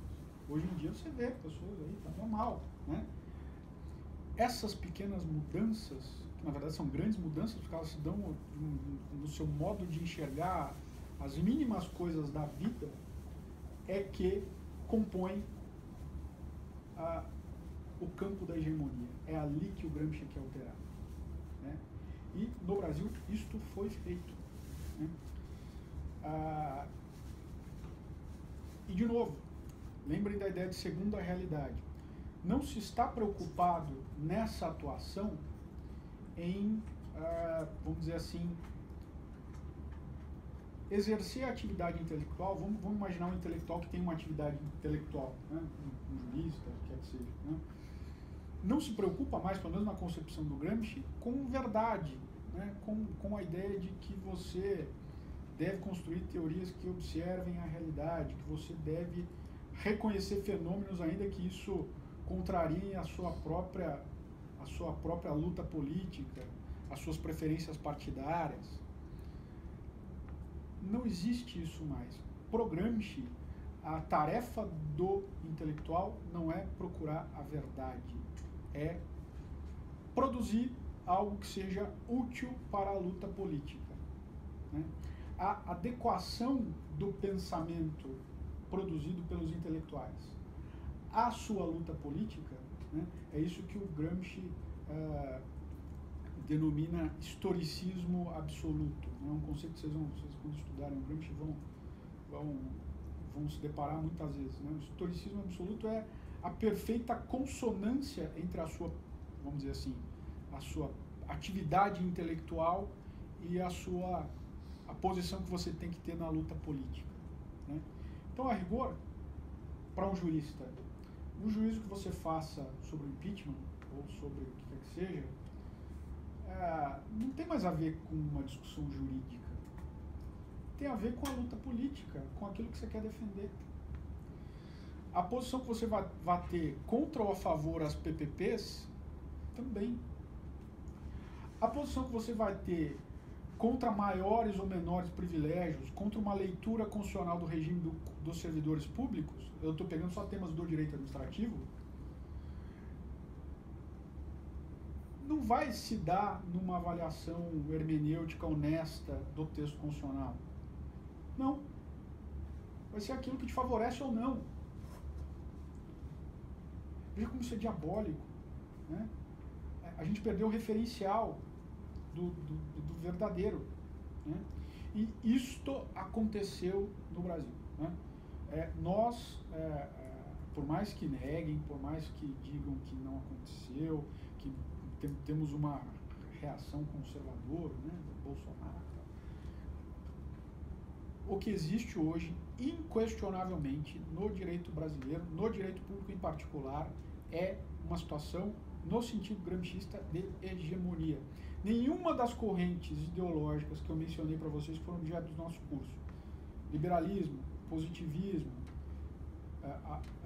conseguiu superar em abrangência e força o marxismo, por conta dessa estratégia.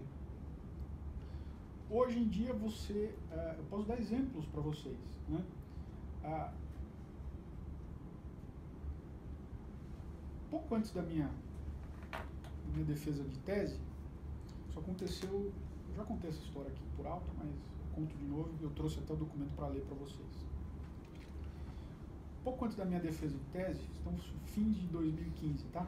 A gente estava ali na época pré-impeachment. Houve uma ocupação né, de um teatro da, da PUC para fazer um evento em favor da Dilma, né, em, em, defendendo a Dilma. Não questiono, eles têm o direito lá de fazer o que quiserem. Usaram lá o, o teatro, fizeram lá o evento, foi televisionado, apoio de pessoas lá, pessoas importantes do direito da PUC estavam lá para fazer festinha e tal. Bom, poucos dias depois, um grupo de estudantes que era a favor do impeachment, então, portanto, estavam em posição vamos dizer, ideológica oposta, uh, pediram para a universidade para fazer um protesto lá, né, fazer uma manifestação lá pró-impeachment. Foi negado, eles não puderam usar as dependências da universidade. Uh, então eles usaram, eles ficaram, se concentraram no, quarteirão ali da rua Ministro Godoy, que é em frente à PUC. Para quem foi lá, quem é de lá, tá, conhece. Então, os bares e tal, super conhecido fizeram lá uma manifestação e for, no, no momento da manifestação ah, houve ingresso lá de grupos contra o impeachment, né, os militantes lá. Né. Começou lá a ter quebra-quebra né, tal. Num determinado momento, os que estavam protestando a favor do impeachment sentaram no chão para a polícia poder identificar quem eram os agressores. Né. É o que normalmente se faz em manifestação. E teve para lá, teve aparentemente um chega para lá, tal, pacificou a situação, acabou a manifestação, perfeito. Na mesma noite em que isso aconteceu, o Departamento de Direito Público da PUC de São Paulo soltou uma nota que eu vou ler para vocês integralmente. Nota pública de repúdio. Departamento de Direito Público da Faculdade de Direito vem a público repudiar com veemência, né, não apenas repudiar, com veemência, a ação inadequada e desproporcional de parte da Polícia Militar do Estado de São Paulo, que investiu, segundo reportagem publicada hoje no jornal Folha de São Paulo, com cacetetes, gás de pimenta, bombas de efeito moral e balas de borracha contra estudantes dessa universidade que protestavam pacificamente, mentira, contra o impeachment da presidenta Dilma Rousseff.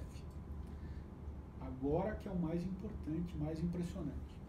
A Pontifícia Universidade Católica de São Paulo, aquela que teve José Pedro Galvão de Souza, que teve Oswaldo Aranha Bandeira de Melo, que teve todas as pessoas, Meirelles Teixeira, né? essa, a Faculdade de Direito da PUC de São Paulo, se notabilizou no passado por sua luta contra a ditadura e a violação sistemática dos direitos humanos. Sofreu por, por isso uma invasão da polícia em 1977 e um incêndio criminoso na década de 80. É uma instituição. Aqui é o mais impressionante é uma instituição com sólidos vínculos com o pensamento e os movimentos de esquerda. E por isso não se constitui num local apropriado para a divulgação de discursos preconceituosos, ou seja, quem era a favor do impeachment, de ódio, quem era a favor do impeachment, quem incitem a violência, quem era contra, a favor, quem era a favor do impeachment, ou atentem contra a ordem jurídica, quem era a favor do impeachment, ainda que sob o simulacro da legalidade. Quem assina esta porcaria? Silvio Luiz Ferreira da Rocha, meu orientador.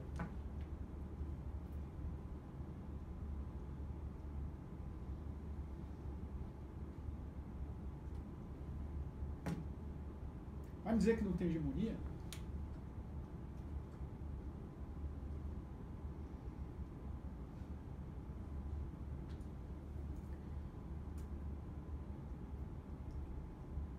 Eu, eu, por ocasião da minha tese, eu, eu fiz uma pesquisa no banco de teses da PUC para dar uma olhada em coisa muito específica. Eu procurei dois temas são um é muito gostado, é muito afeito né, à, esquerda, e o outro não é tanto. Né? O tema que, é, que, a, de que a esquerda gosta é a função social da propriedade. Tema neutro no direito administrativo, vamos dizer assim. E o outro, é, esse tem gente que nega, né? o seu amigo Valim nega. O princípio da subsidiariedade, negam que exista. Né? Bom, tudo bem. Eu achei teses defendidas lá desde a década de 80 na PUC. Sobre o princípio da subsidiariedade, eu achei três Dessas três, uma não dizia nada com nada, outra falava da subsidiariedade no sentido europeu, que não é, não é a discussão brasileira, a pessoa não entendeu nada, e é só uma outra que falava mais ou menos. Sabe quantas teses, né, entre dissertações e teses de doutorado que havia sobre o tema da função social da propriedade? 48.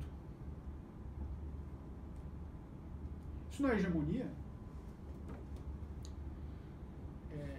É óbvio que é. Né? E aí entra no senso comum. Se você olhar qualquer tese da PUC, eu estou dando o exemplo da PUC porque é o que eu conheço mais claramente é que faço coisas desse tipo. Né? Todo mundo sabe o que, é ali. Né? Eu podia, poder, poderia com certeza ter exemplos da São Francisco, da Federal de Santa Catarina, é, enfim, uma série de coisas que a gente poderia trazer. Eu vou trazer esses que são os que me dizem respeito mais diretamente a, na PUC de São Paulo, você tem, por exemplo, professores, eu já contei essa história, professores que não ensinam PPP. Tudo inconstitucional.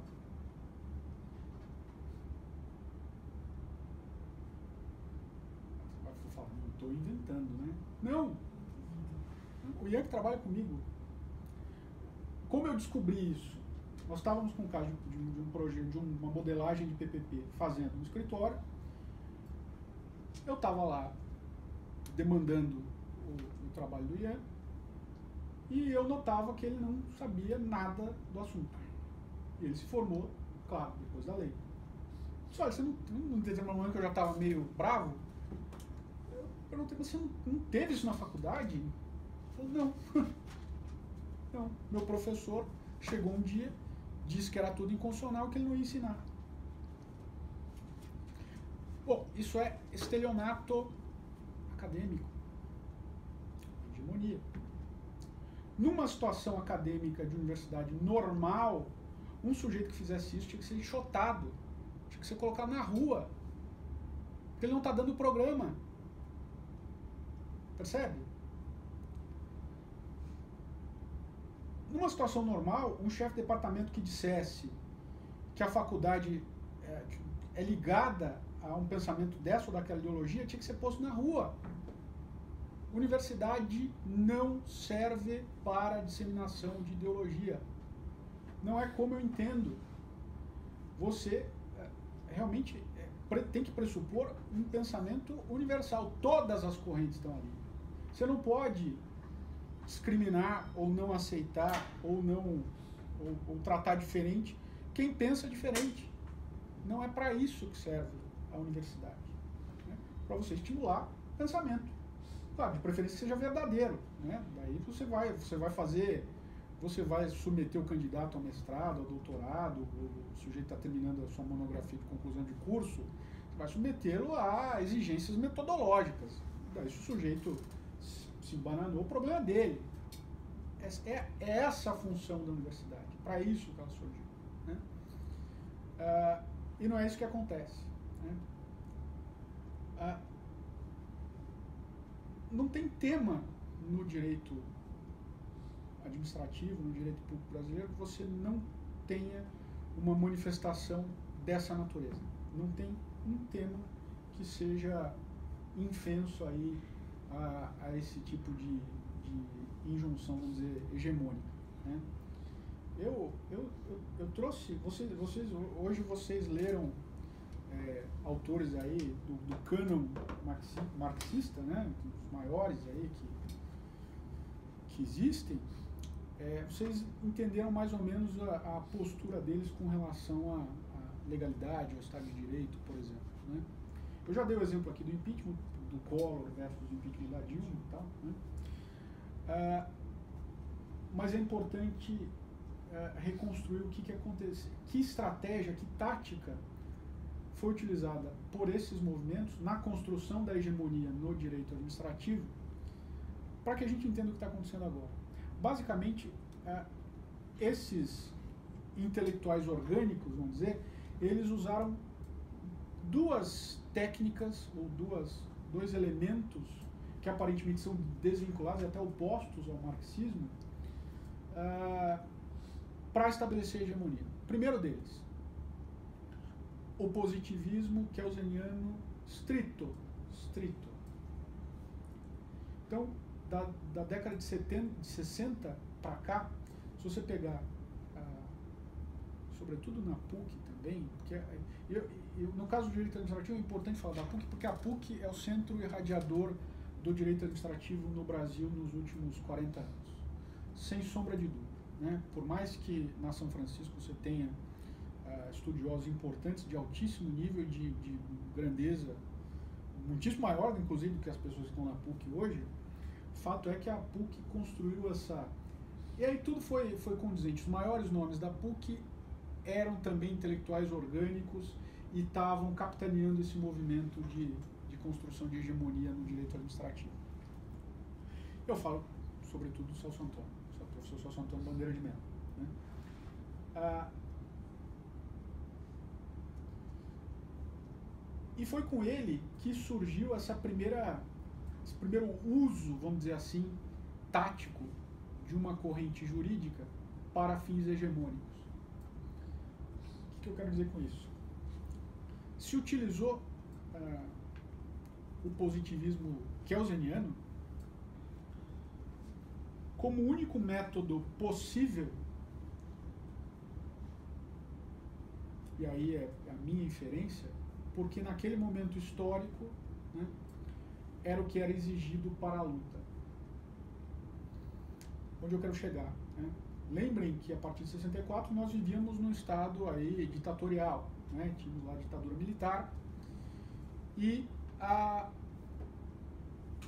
como vocês sabem, a rigor, à luz da, das constituições de 67 e 69, a gente já passou por elas, você tinha ali poderes extraordinários do presidente da República, tinha eleição indireta para presidente, você tinha nomeação de, de, de senadores biônicos, você tinha intervenção nos estados, você tinha uma série de, de instrumentos ditatoriais, suspensão dos direitos civis, eventualmente, lembrem do AI-5, que eram realmente um estado de exceção. Né? Você não estava num estado de direito perfeito ali. Né?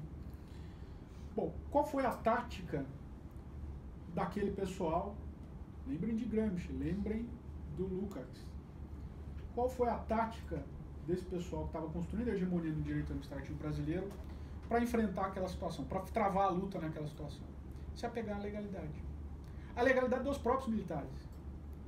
Então, dizer, olha, boa ou má, pelo menos tem uma lei aqui, eu vou me aferrar a ela para evitar que venha um arbítrio pior. Simples assim. na época das diretas já, não, precisamos de diretas e precisamos de uma nova constituinte para instituir uma nova ordem democrática. Ou seja, preciso de uma nova constituição escrita, positiva. Tudo isso estava à frente, esse, essas pessoas estavam à frente. Né? Mas, ao se adotar uma concepção de direito administrativo que é baseada, todos aqui sabem, em dois princípios supremacia do interesse público sobre o interesse privado e indisponibilidade do interesse público. Ou seja, o coletivo vale mais que o indivíduo. Eu sei que você, vocês certamente não, não, sabem disso, mas essa tendência de endeus, de, de, de o Estado se tornar algo sagrado, ela também está inserida nesse movimento.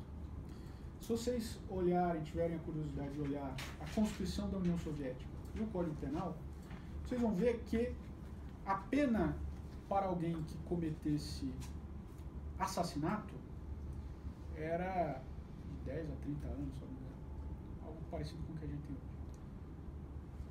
E a pena para quem cometesse uma, um ato de traição contra o Estado era, era morte. Você atentar contra o Estado é muito mais grave do que você atentar contra um indivíduo. Né? Esse tipo de concepção está tá na ordem do dia. Né? Tá na ordem do dia. Né? Então, hoje, esses excessos aí de, de, de dos órgãos de controle, improbidade,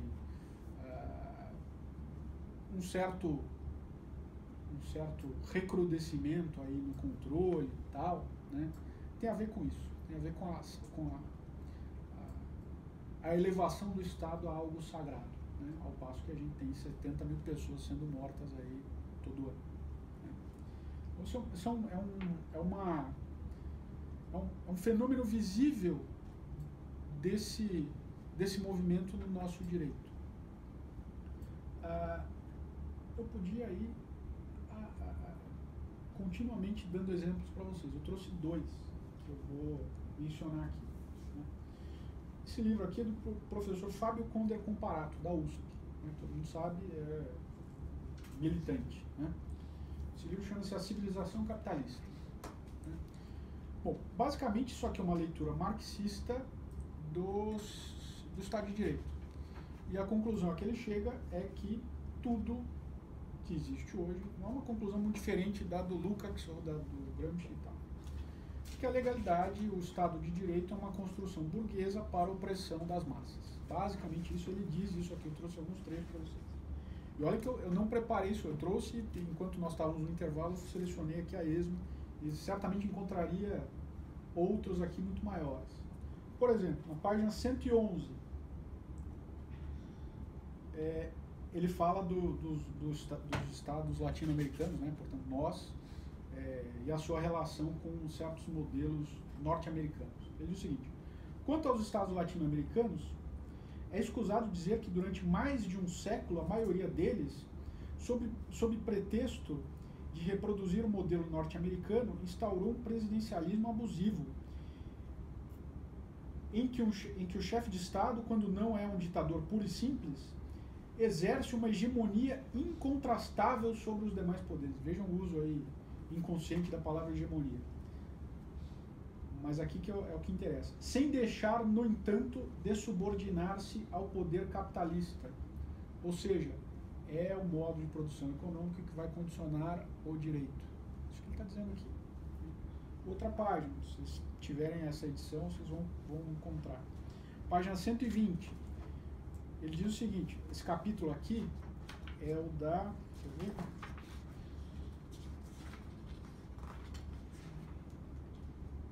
É um capítulo que ele fala das características próprias do poder capitalista. Ele diz o seguinte: estrutura da dominação capitalista. Na língua latina, o substantivo dominus tem dois sentidos principais. Em primeiro lugar, chefe de família, possuidor ou proprietário. Em segundo lugar, chefe, soberano, árbitro, senhor ou dirigente. O poder capitalista se exerce pela sua própria natureza nesses dois sentidos principais. De um lado, ele tende a tudo se, se apropriar ou possuir. De outro lado, ele procura sempre comandar ou dirigir. Lembra aquela analogia que eu fiz quanto à, à família? Né? Essa leitura, basicamente. Inclusive, usou um exemplo do poder familiar para ilustrar uma relação estrutural de dominação que preside a sociedade atual, né? que ele chama de sociedade capitalista e da qual ele não gosta, claro. Né? É, e aqui, 131. Vamos lá. Um dos aspectos mais condenáveis do sistema capitalista é a sua permanente disposição para explorar economicamente os vícios humanos. Tal ocorre, sem sombra de dúvida, em razão da mentalidade de cobiça e de busca incessante de ganhos patrimoniais em nenhuma das civilizações anteriores existiu o costume de tudo adquirir com dinheiro, inclusive a consciência moral das pessoas. Isso levou, na era moderna, como era inevitável, à consolidação da organização empresarial de atividades criminosas. Está equiparando as trocas comerciais ao crime, né? a compra de consciências. Tal, né? Um sujeito que odeia o Estado de Direito. Ele odeia Estado de Direito é nada mais, nada menos do que uh, um reflexo dessa dominação que ele também odeia. Você sabe como comparado. Um sujeito que não, é, não custa dizer, começou sua carreira né, e fez nome lá é, no direito comercial, né? Direito comercial, direito do capitalismo, né? Direito da, da, do, do comércio, das empresas, né? direito empresarial, direito da circulação da riqueza. Bom, em algum momento deve ter dado ali um, um, um choque de consciência, um drama pessoal, e ele se iluminou. Aqui o nosso, eu brinquei que era a Bíblia, mas de certa forma é. Ah, além dos dois princípios que eu mencionei para vocês, ah, tem um trecho no capítulo. Esse, esse, esse texto vocês já, vocês já foram apresentados, que é o Neocolonialismo e o Direito Administrativo Brasileiro. Né? Isso é um capítulo do, do livro, foi publicado separado também. Na página 1099 da atual edição, que é a 33 do curso. As teorias econômicas, sociais e políticas, e portanto também as jurídicas, não surgem do nada, não são produto do acaso ou do momento de iluminação de uma só pessoa. Pelo contrário, elas são a face visível, o revestimento exterior, a feição sofisticada de interesses concretos que fermentam no seio da sociedade. Correspondem, portanto, muitas vezes, tão só a uma forma lapidada e esmerilhada de interesses de determinado ou determinados segmentos, os dominantes, apresentada sob a forma de proposições concatenadas, articuladas e ademais blindadas com o rótulo de científicas, entre aspas, para captarem os créditos de uma pretensa neutralidade. O que ele quer dizer aqui? Né? aquilo que qualquer marxista vai dizer. Ah, o direito é produto de interesses, é produto de dominação, é o resultado de uma estrutura de dominação. Né? Ah, e por aí vai, a gente podia trazer outros trechos aqui. Ah,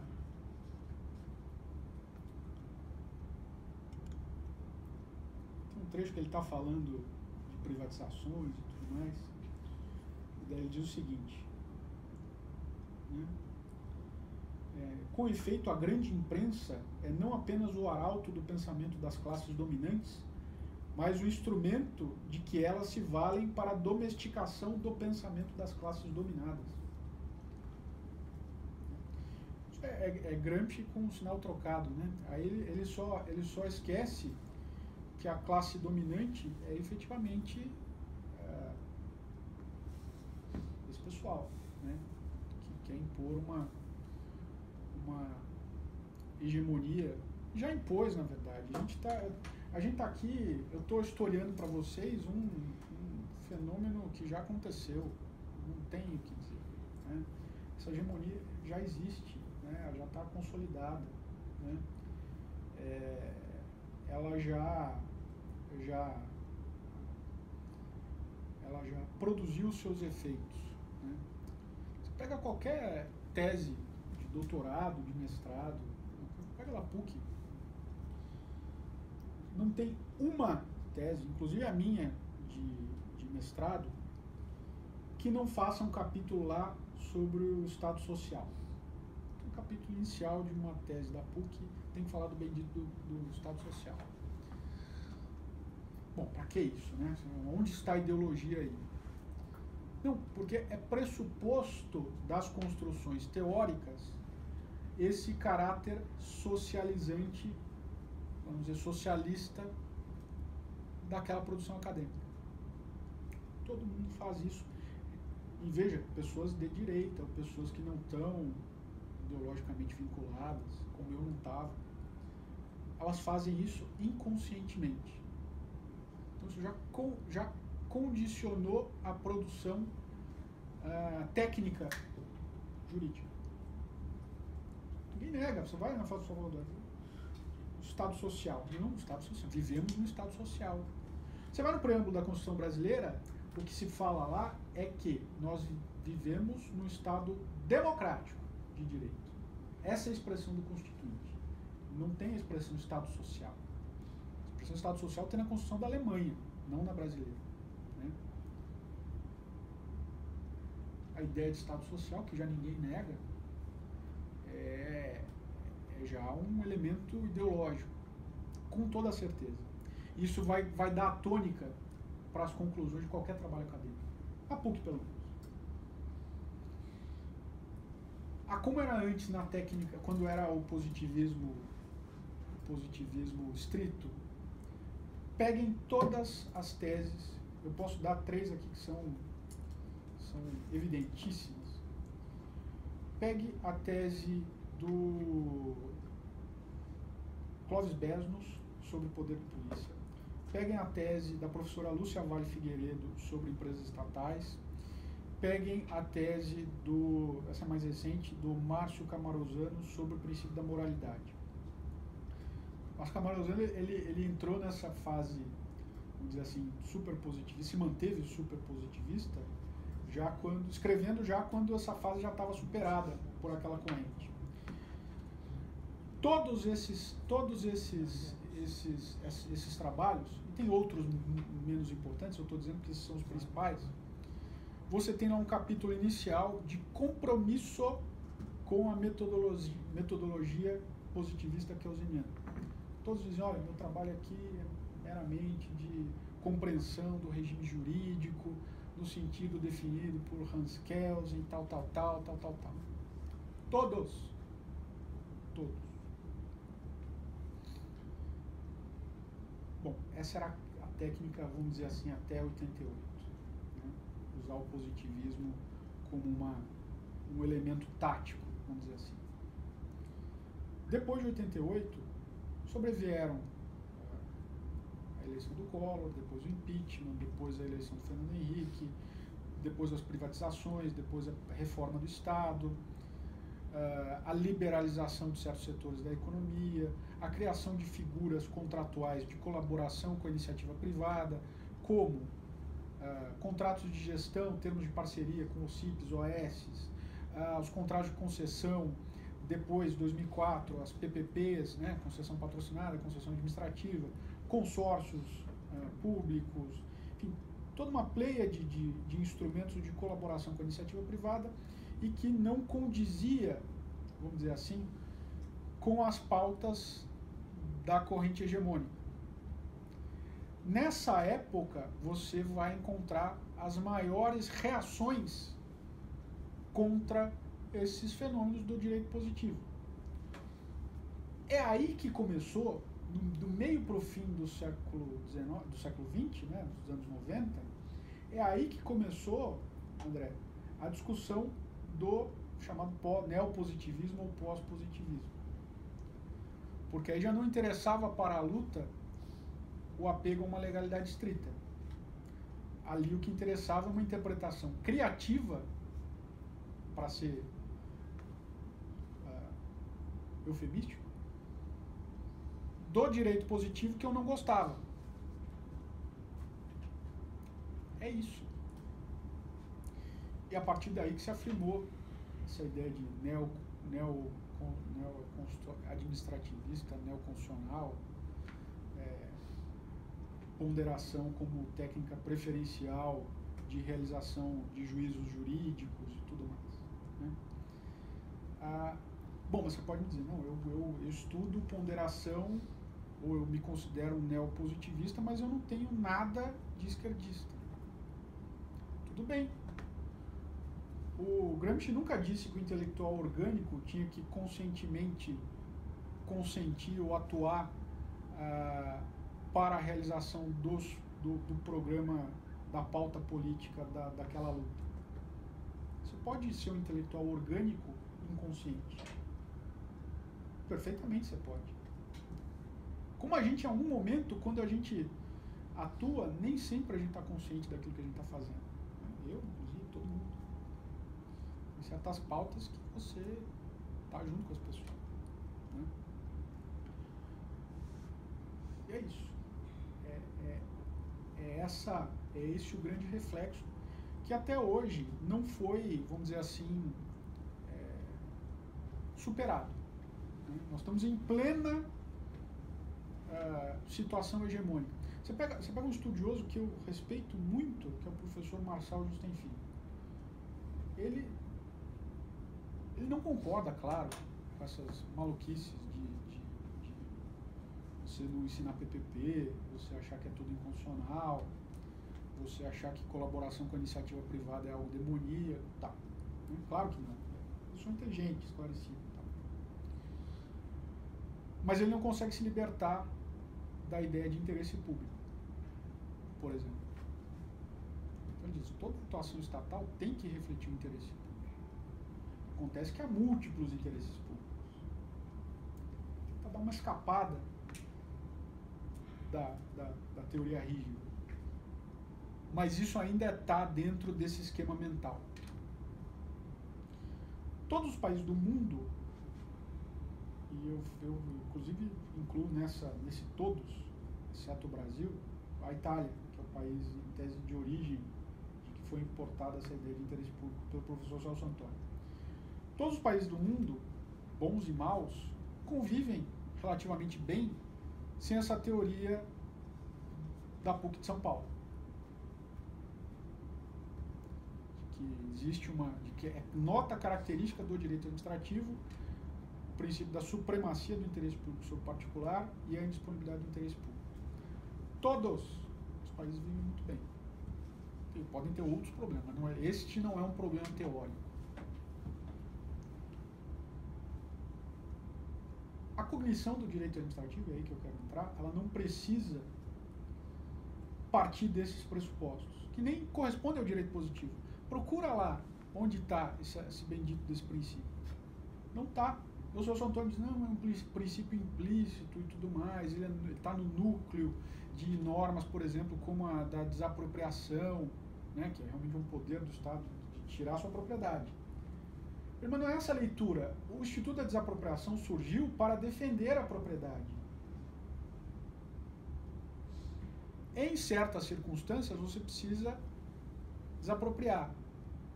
Mas você não pode fazer sem indenizar o particular antes, previamente em dinheiro. A desapropriação não afirma o princípio da supremacia do interesse público sobre o interesse particular. Ela afirma a supremacia do direito de propriedade. Porque para desapropriar, você precisa indenizar. Isso eu não estou fazendo nada de novo. O direito americano é claríssimo. Você estuda desapropriação lá, é para isso. Desapropriação surgiu, o instituto surgiu para garantir a propriedade. Eu não estou não tô inventando.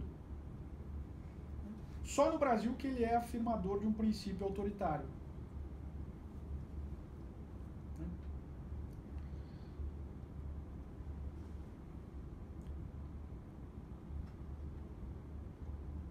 Eu acho, eu sei que talvez eu esteja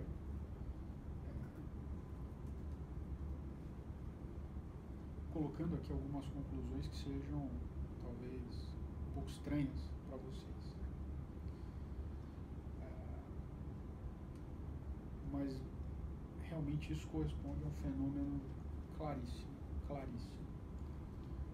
Eu tenho participado, tenho acompanhado vida universitária né, da Faculdade de Direito com alguma atenção há alguns anos. Né? E a cada dia que passa eu é, vejo fenômenos como esses, muito mais graves até, ah, especificamente no direito público. Né? São um campo, talvez porque seja o direito mais próximo da Constituição, da, da, da, das decisões políticas, a, impregnação ideológica acaba sendo maior. Né? Isso já tem acontecido também no direito civil, no direito penal. Né? É, e eu considero que ideologias, quaisquer que sejam, elas são ah, nocivas. Por uma razão simples. Nem estou entrando no mérito se, se o resultado da, da, ideologia vai ser bom ou se vai ser ruim. Pelo simples fator que ela te dispensa de pensar. Quando você tem a fórmula pronta, você se encaixa naquela fórmula e vai seguindo a sua vida. E você ser um intelectual nesse sentido gramsciano é exatamente isso. Né? É reproduzir certos interesses, certos jargões da luta política e se abster de pensar. E, sobretudo, duvidar que exista verdade e falsidade em qualquer atividade intelectual humana. E isto eu também repito todas as forças. Existe verdade, existe resposta certa no direito. Existe. E se puder pelo menos ter colocado uma pulguinha na orelha de você, atrás da orelha de vocês, eu fico feliz. Né? Acho que era, era importante a gente ter feito essa, esse panorama. Né?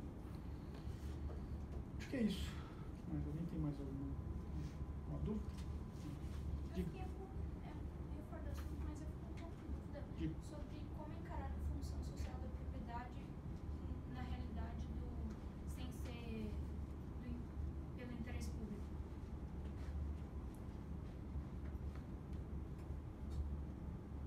Bom, vamos lá. Eu vou, eu vou te. Tipo, esse princípio não existe nos sistemas europeus ou se existe Não, claro que encarado, existe. assim? Claro que existe. Vamos lá. Uma coisa é você achar, por exemplo, vamos pegar uma empresa como propriedade, função social da empresa, que é nada mais do que dizer que é falar da função social da propriedade da empresa. Uma coisa é você achar que a função social da empresa, por exemplo, é dar lucro para os seus acionistas, obedecer às leis, a Não praticar atos de corrupção. Não praticar condutas anticoncorrenciais.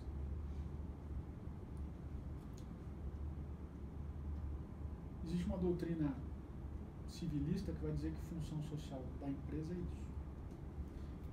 Uma coisa é você ter essa concepção de função social. A outra é você entender a função social da empresa como a obrigatoriedade, por exemplo, de a empresa fazer justiça social. Não é para isso que ela está. Ela está para criar aquilo.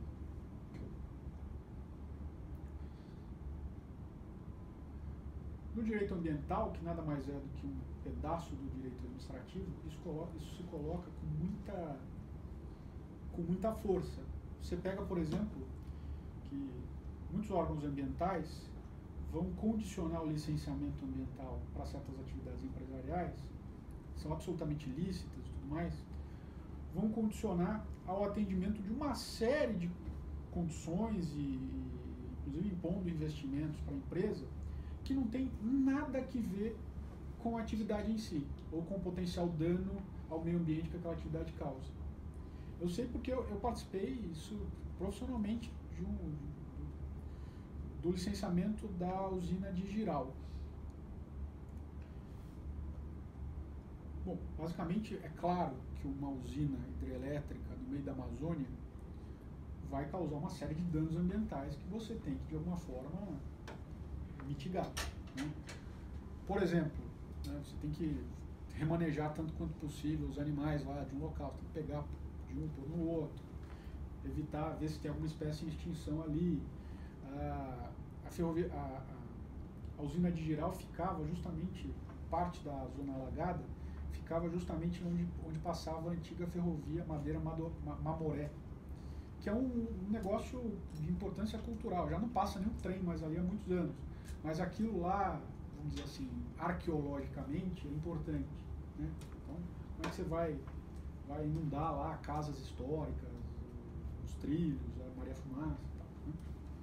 Bom, então algumas condicionantes eram absolutamente pertinentes. Então você fazia um remanejamento, você ter um monitoramento, levantamento das espécies animais e, e, e, e botânicas que estivessem ali, recolhimento de sementes, recolhimento físico de animais para você tirar e pôr em outro lugar, tal, reflorestamento de áreas, tal. Mas tinham outras coisas que não tinham nada a ver com a usina. Eu vou te dar exemplos. Fazer calçamento na cidade de Porto Velho. Construir uma escola em Porto Velho. Fazer iluminação pública. Praticamente eles empurraram na, na empresa ali, na concessionária, boa parte dos serviços públicos ali daquela região.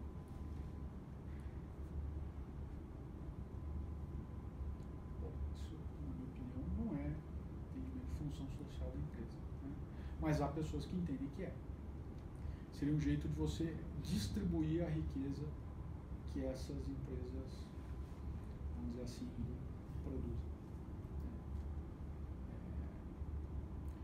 a mesma coisa na função social mesmo da propriedade urbana, por exemplo. Né? Você ser obrigado. Você tem leis de zoneamento altamente você tem especulações ali que. que aí sim eu, eu, eu concordo com, com comparar. Né? Certos, certos grupos ali de atividades cooptam as administrações públicas e daí, e daí você impõe em nome da função social da propriedade um determinado zoneamento. Né? Eu acho que tem, tem esses limites, mas eles são muito mais nítidos do que pode do que não pode ser exigido em nome da função social do que é o que é atualmente é a discussão. A discussão não é jurídica mais, ela é ideológica. Esse que é o problema. Né? Eu não nego o princípio, eu nego o uso que se faz desse princípio. mais? Estou com a impressão que vocês querem perguntar.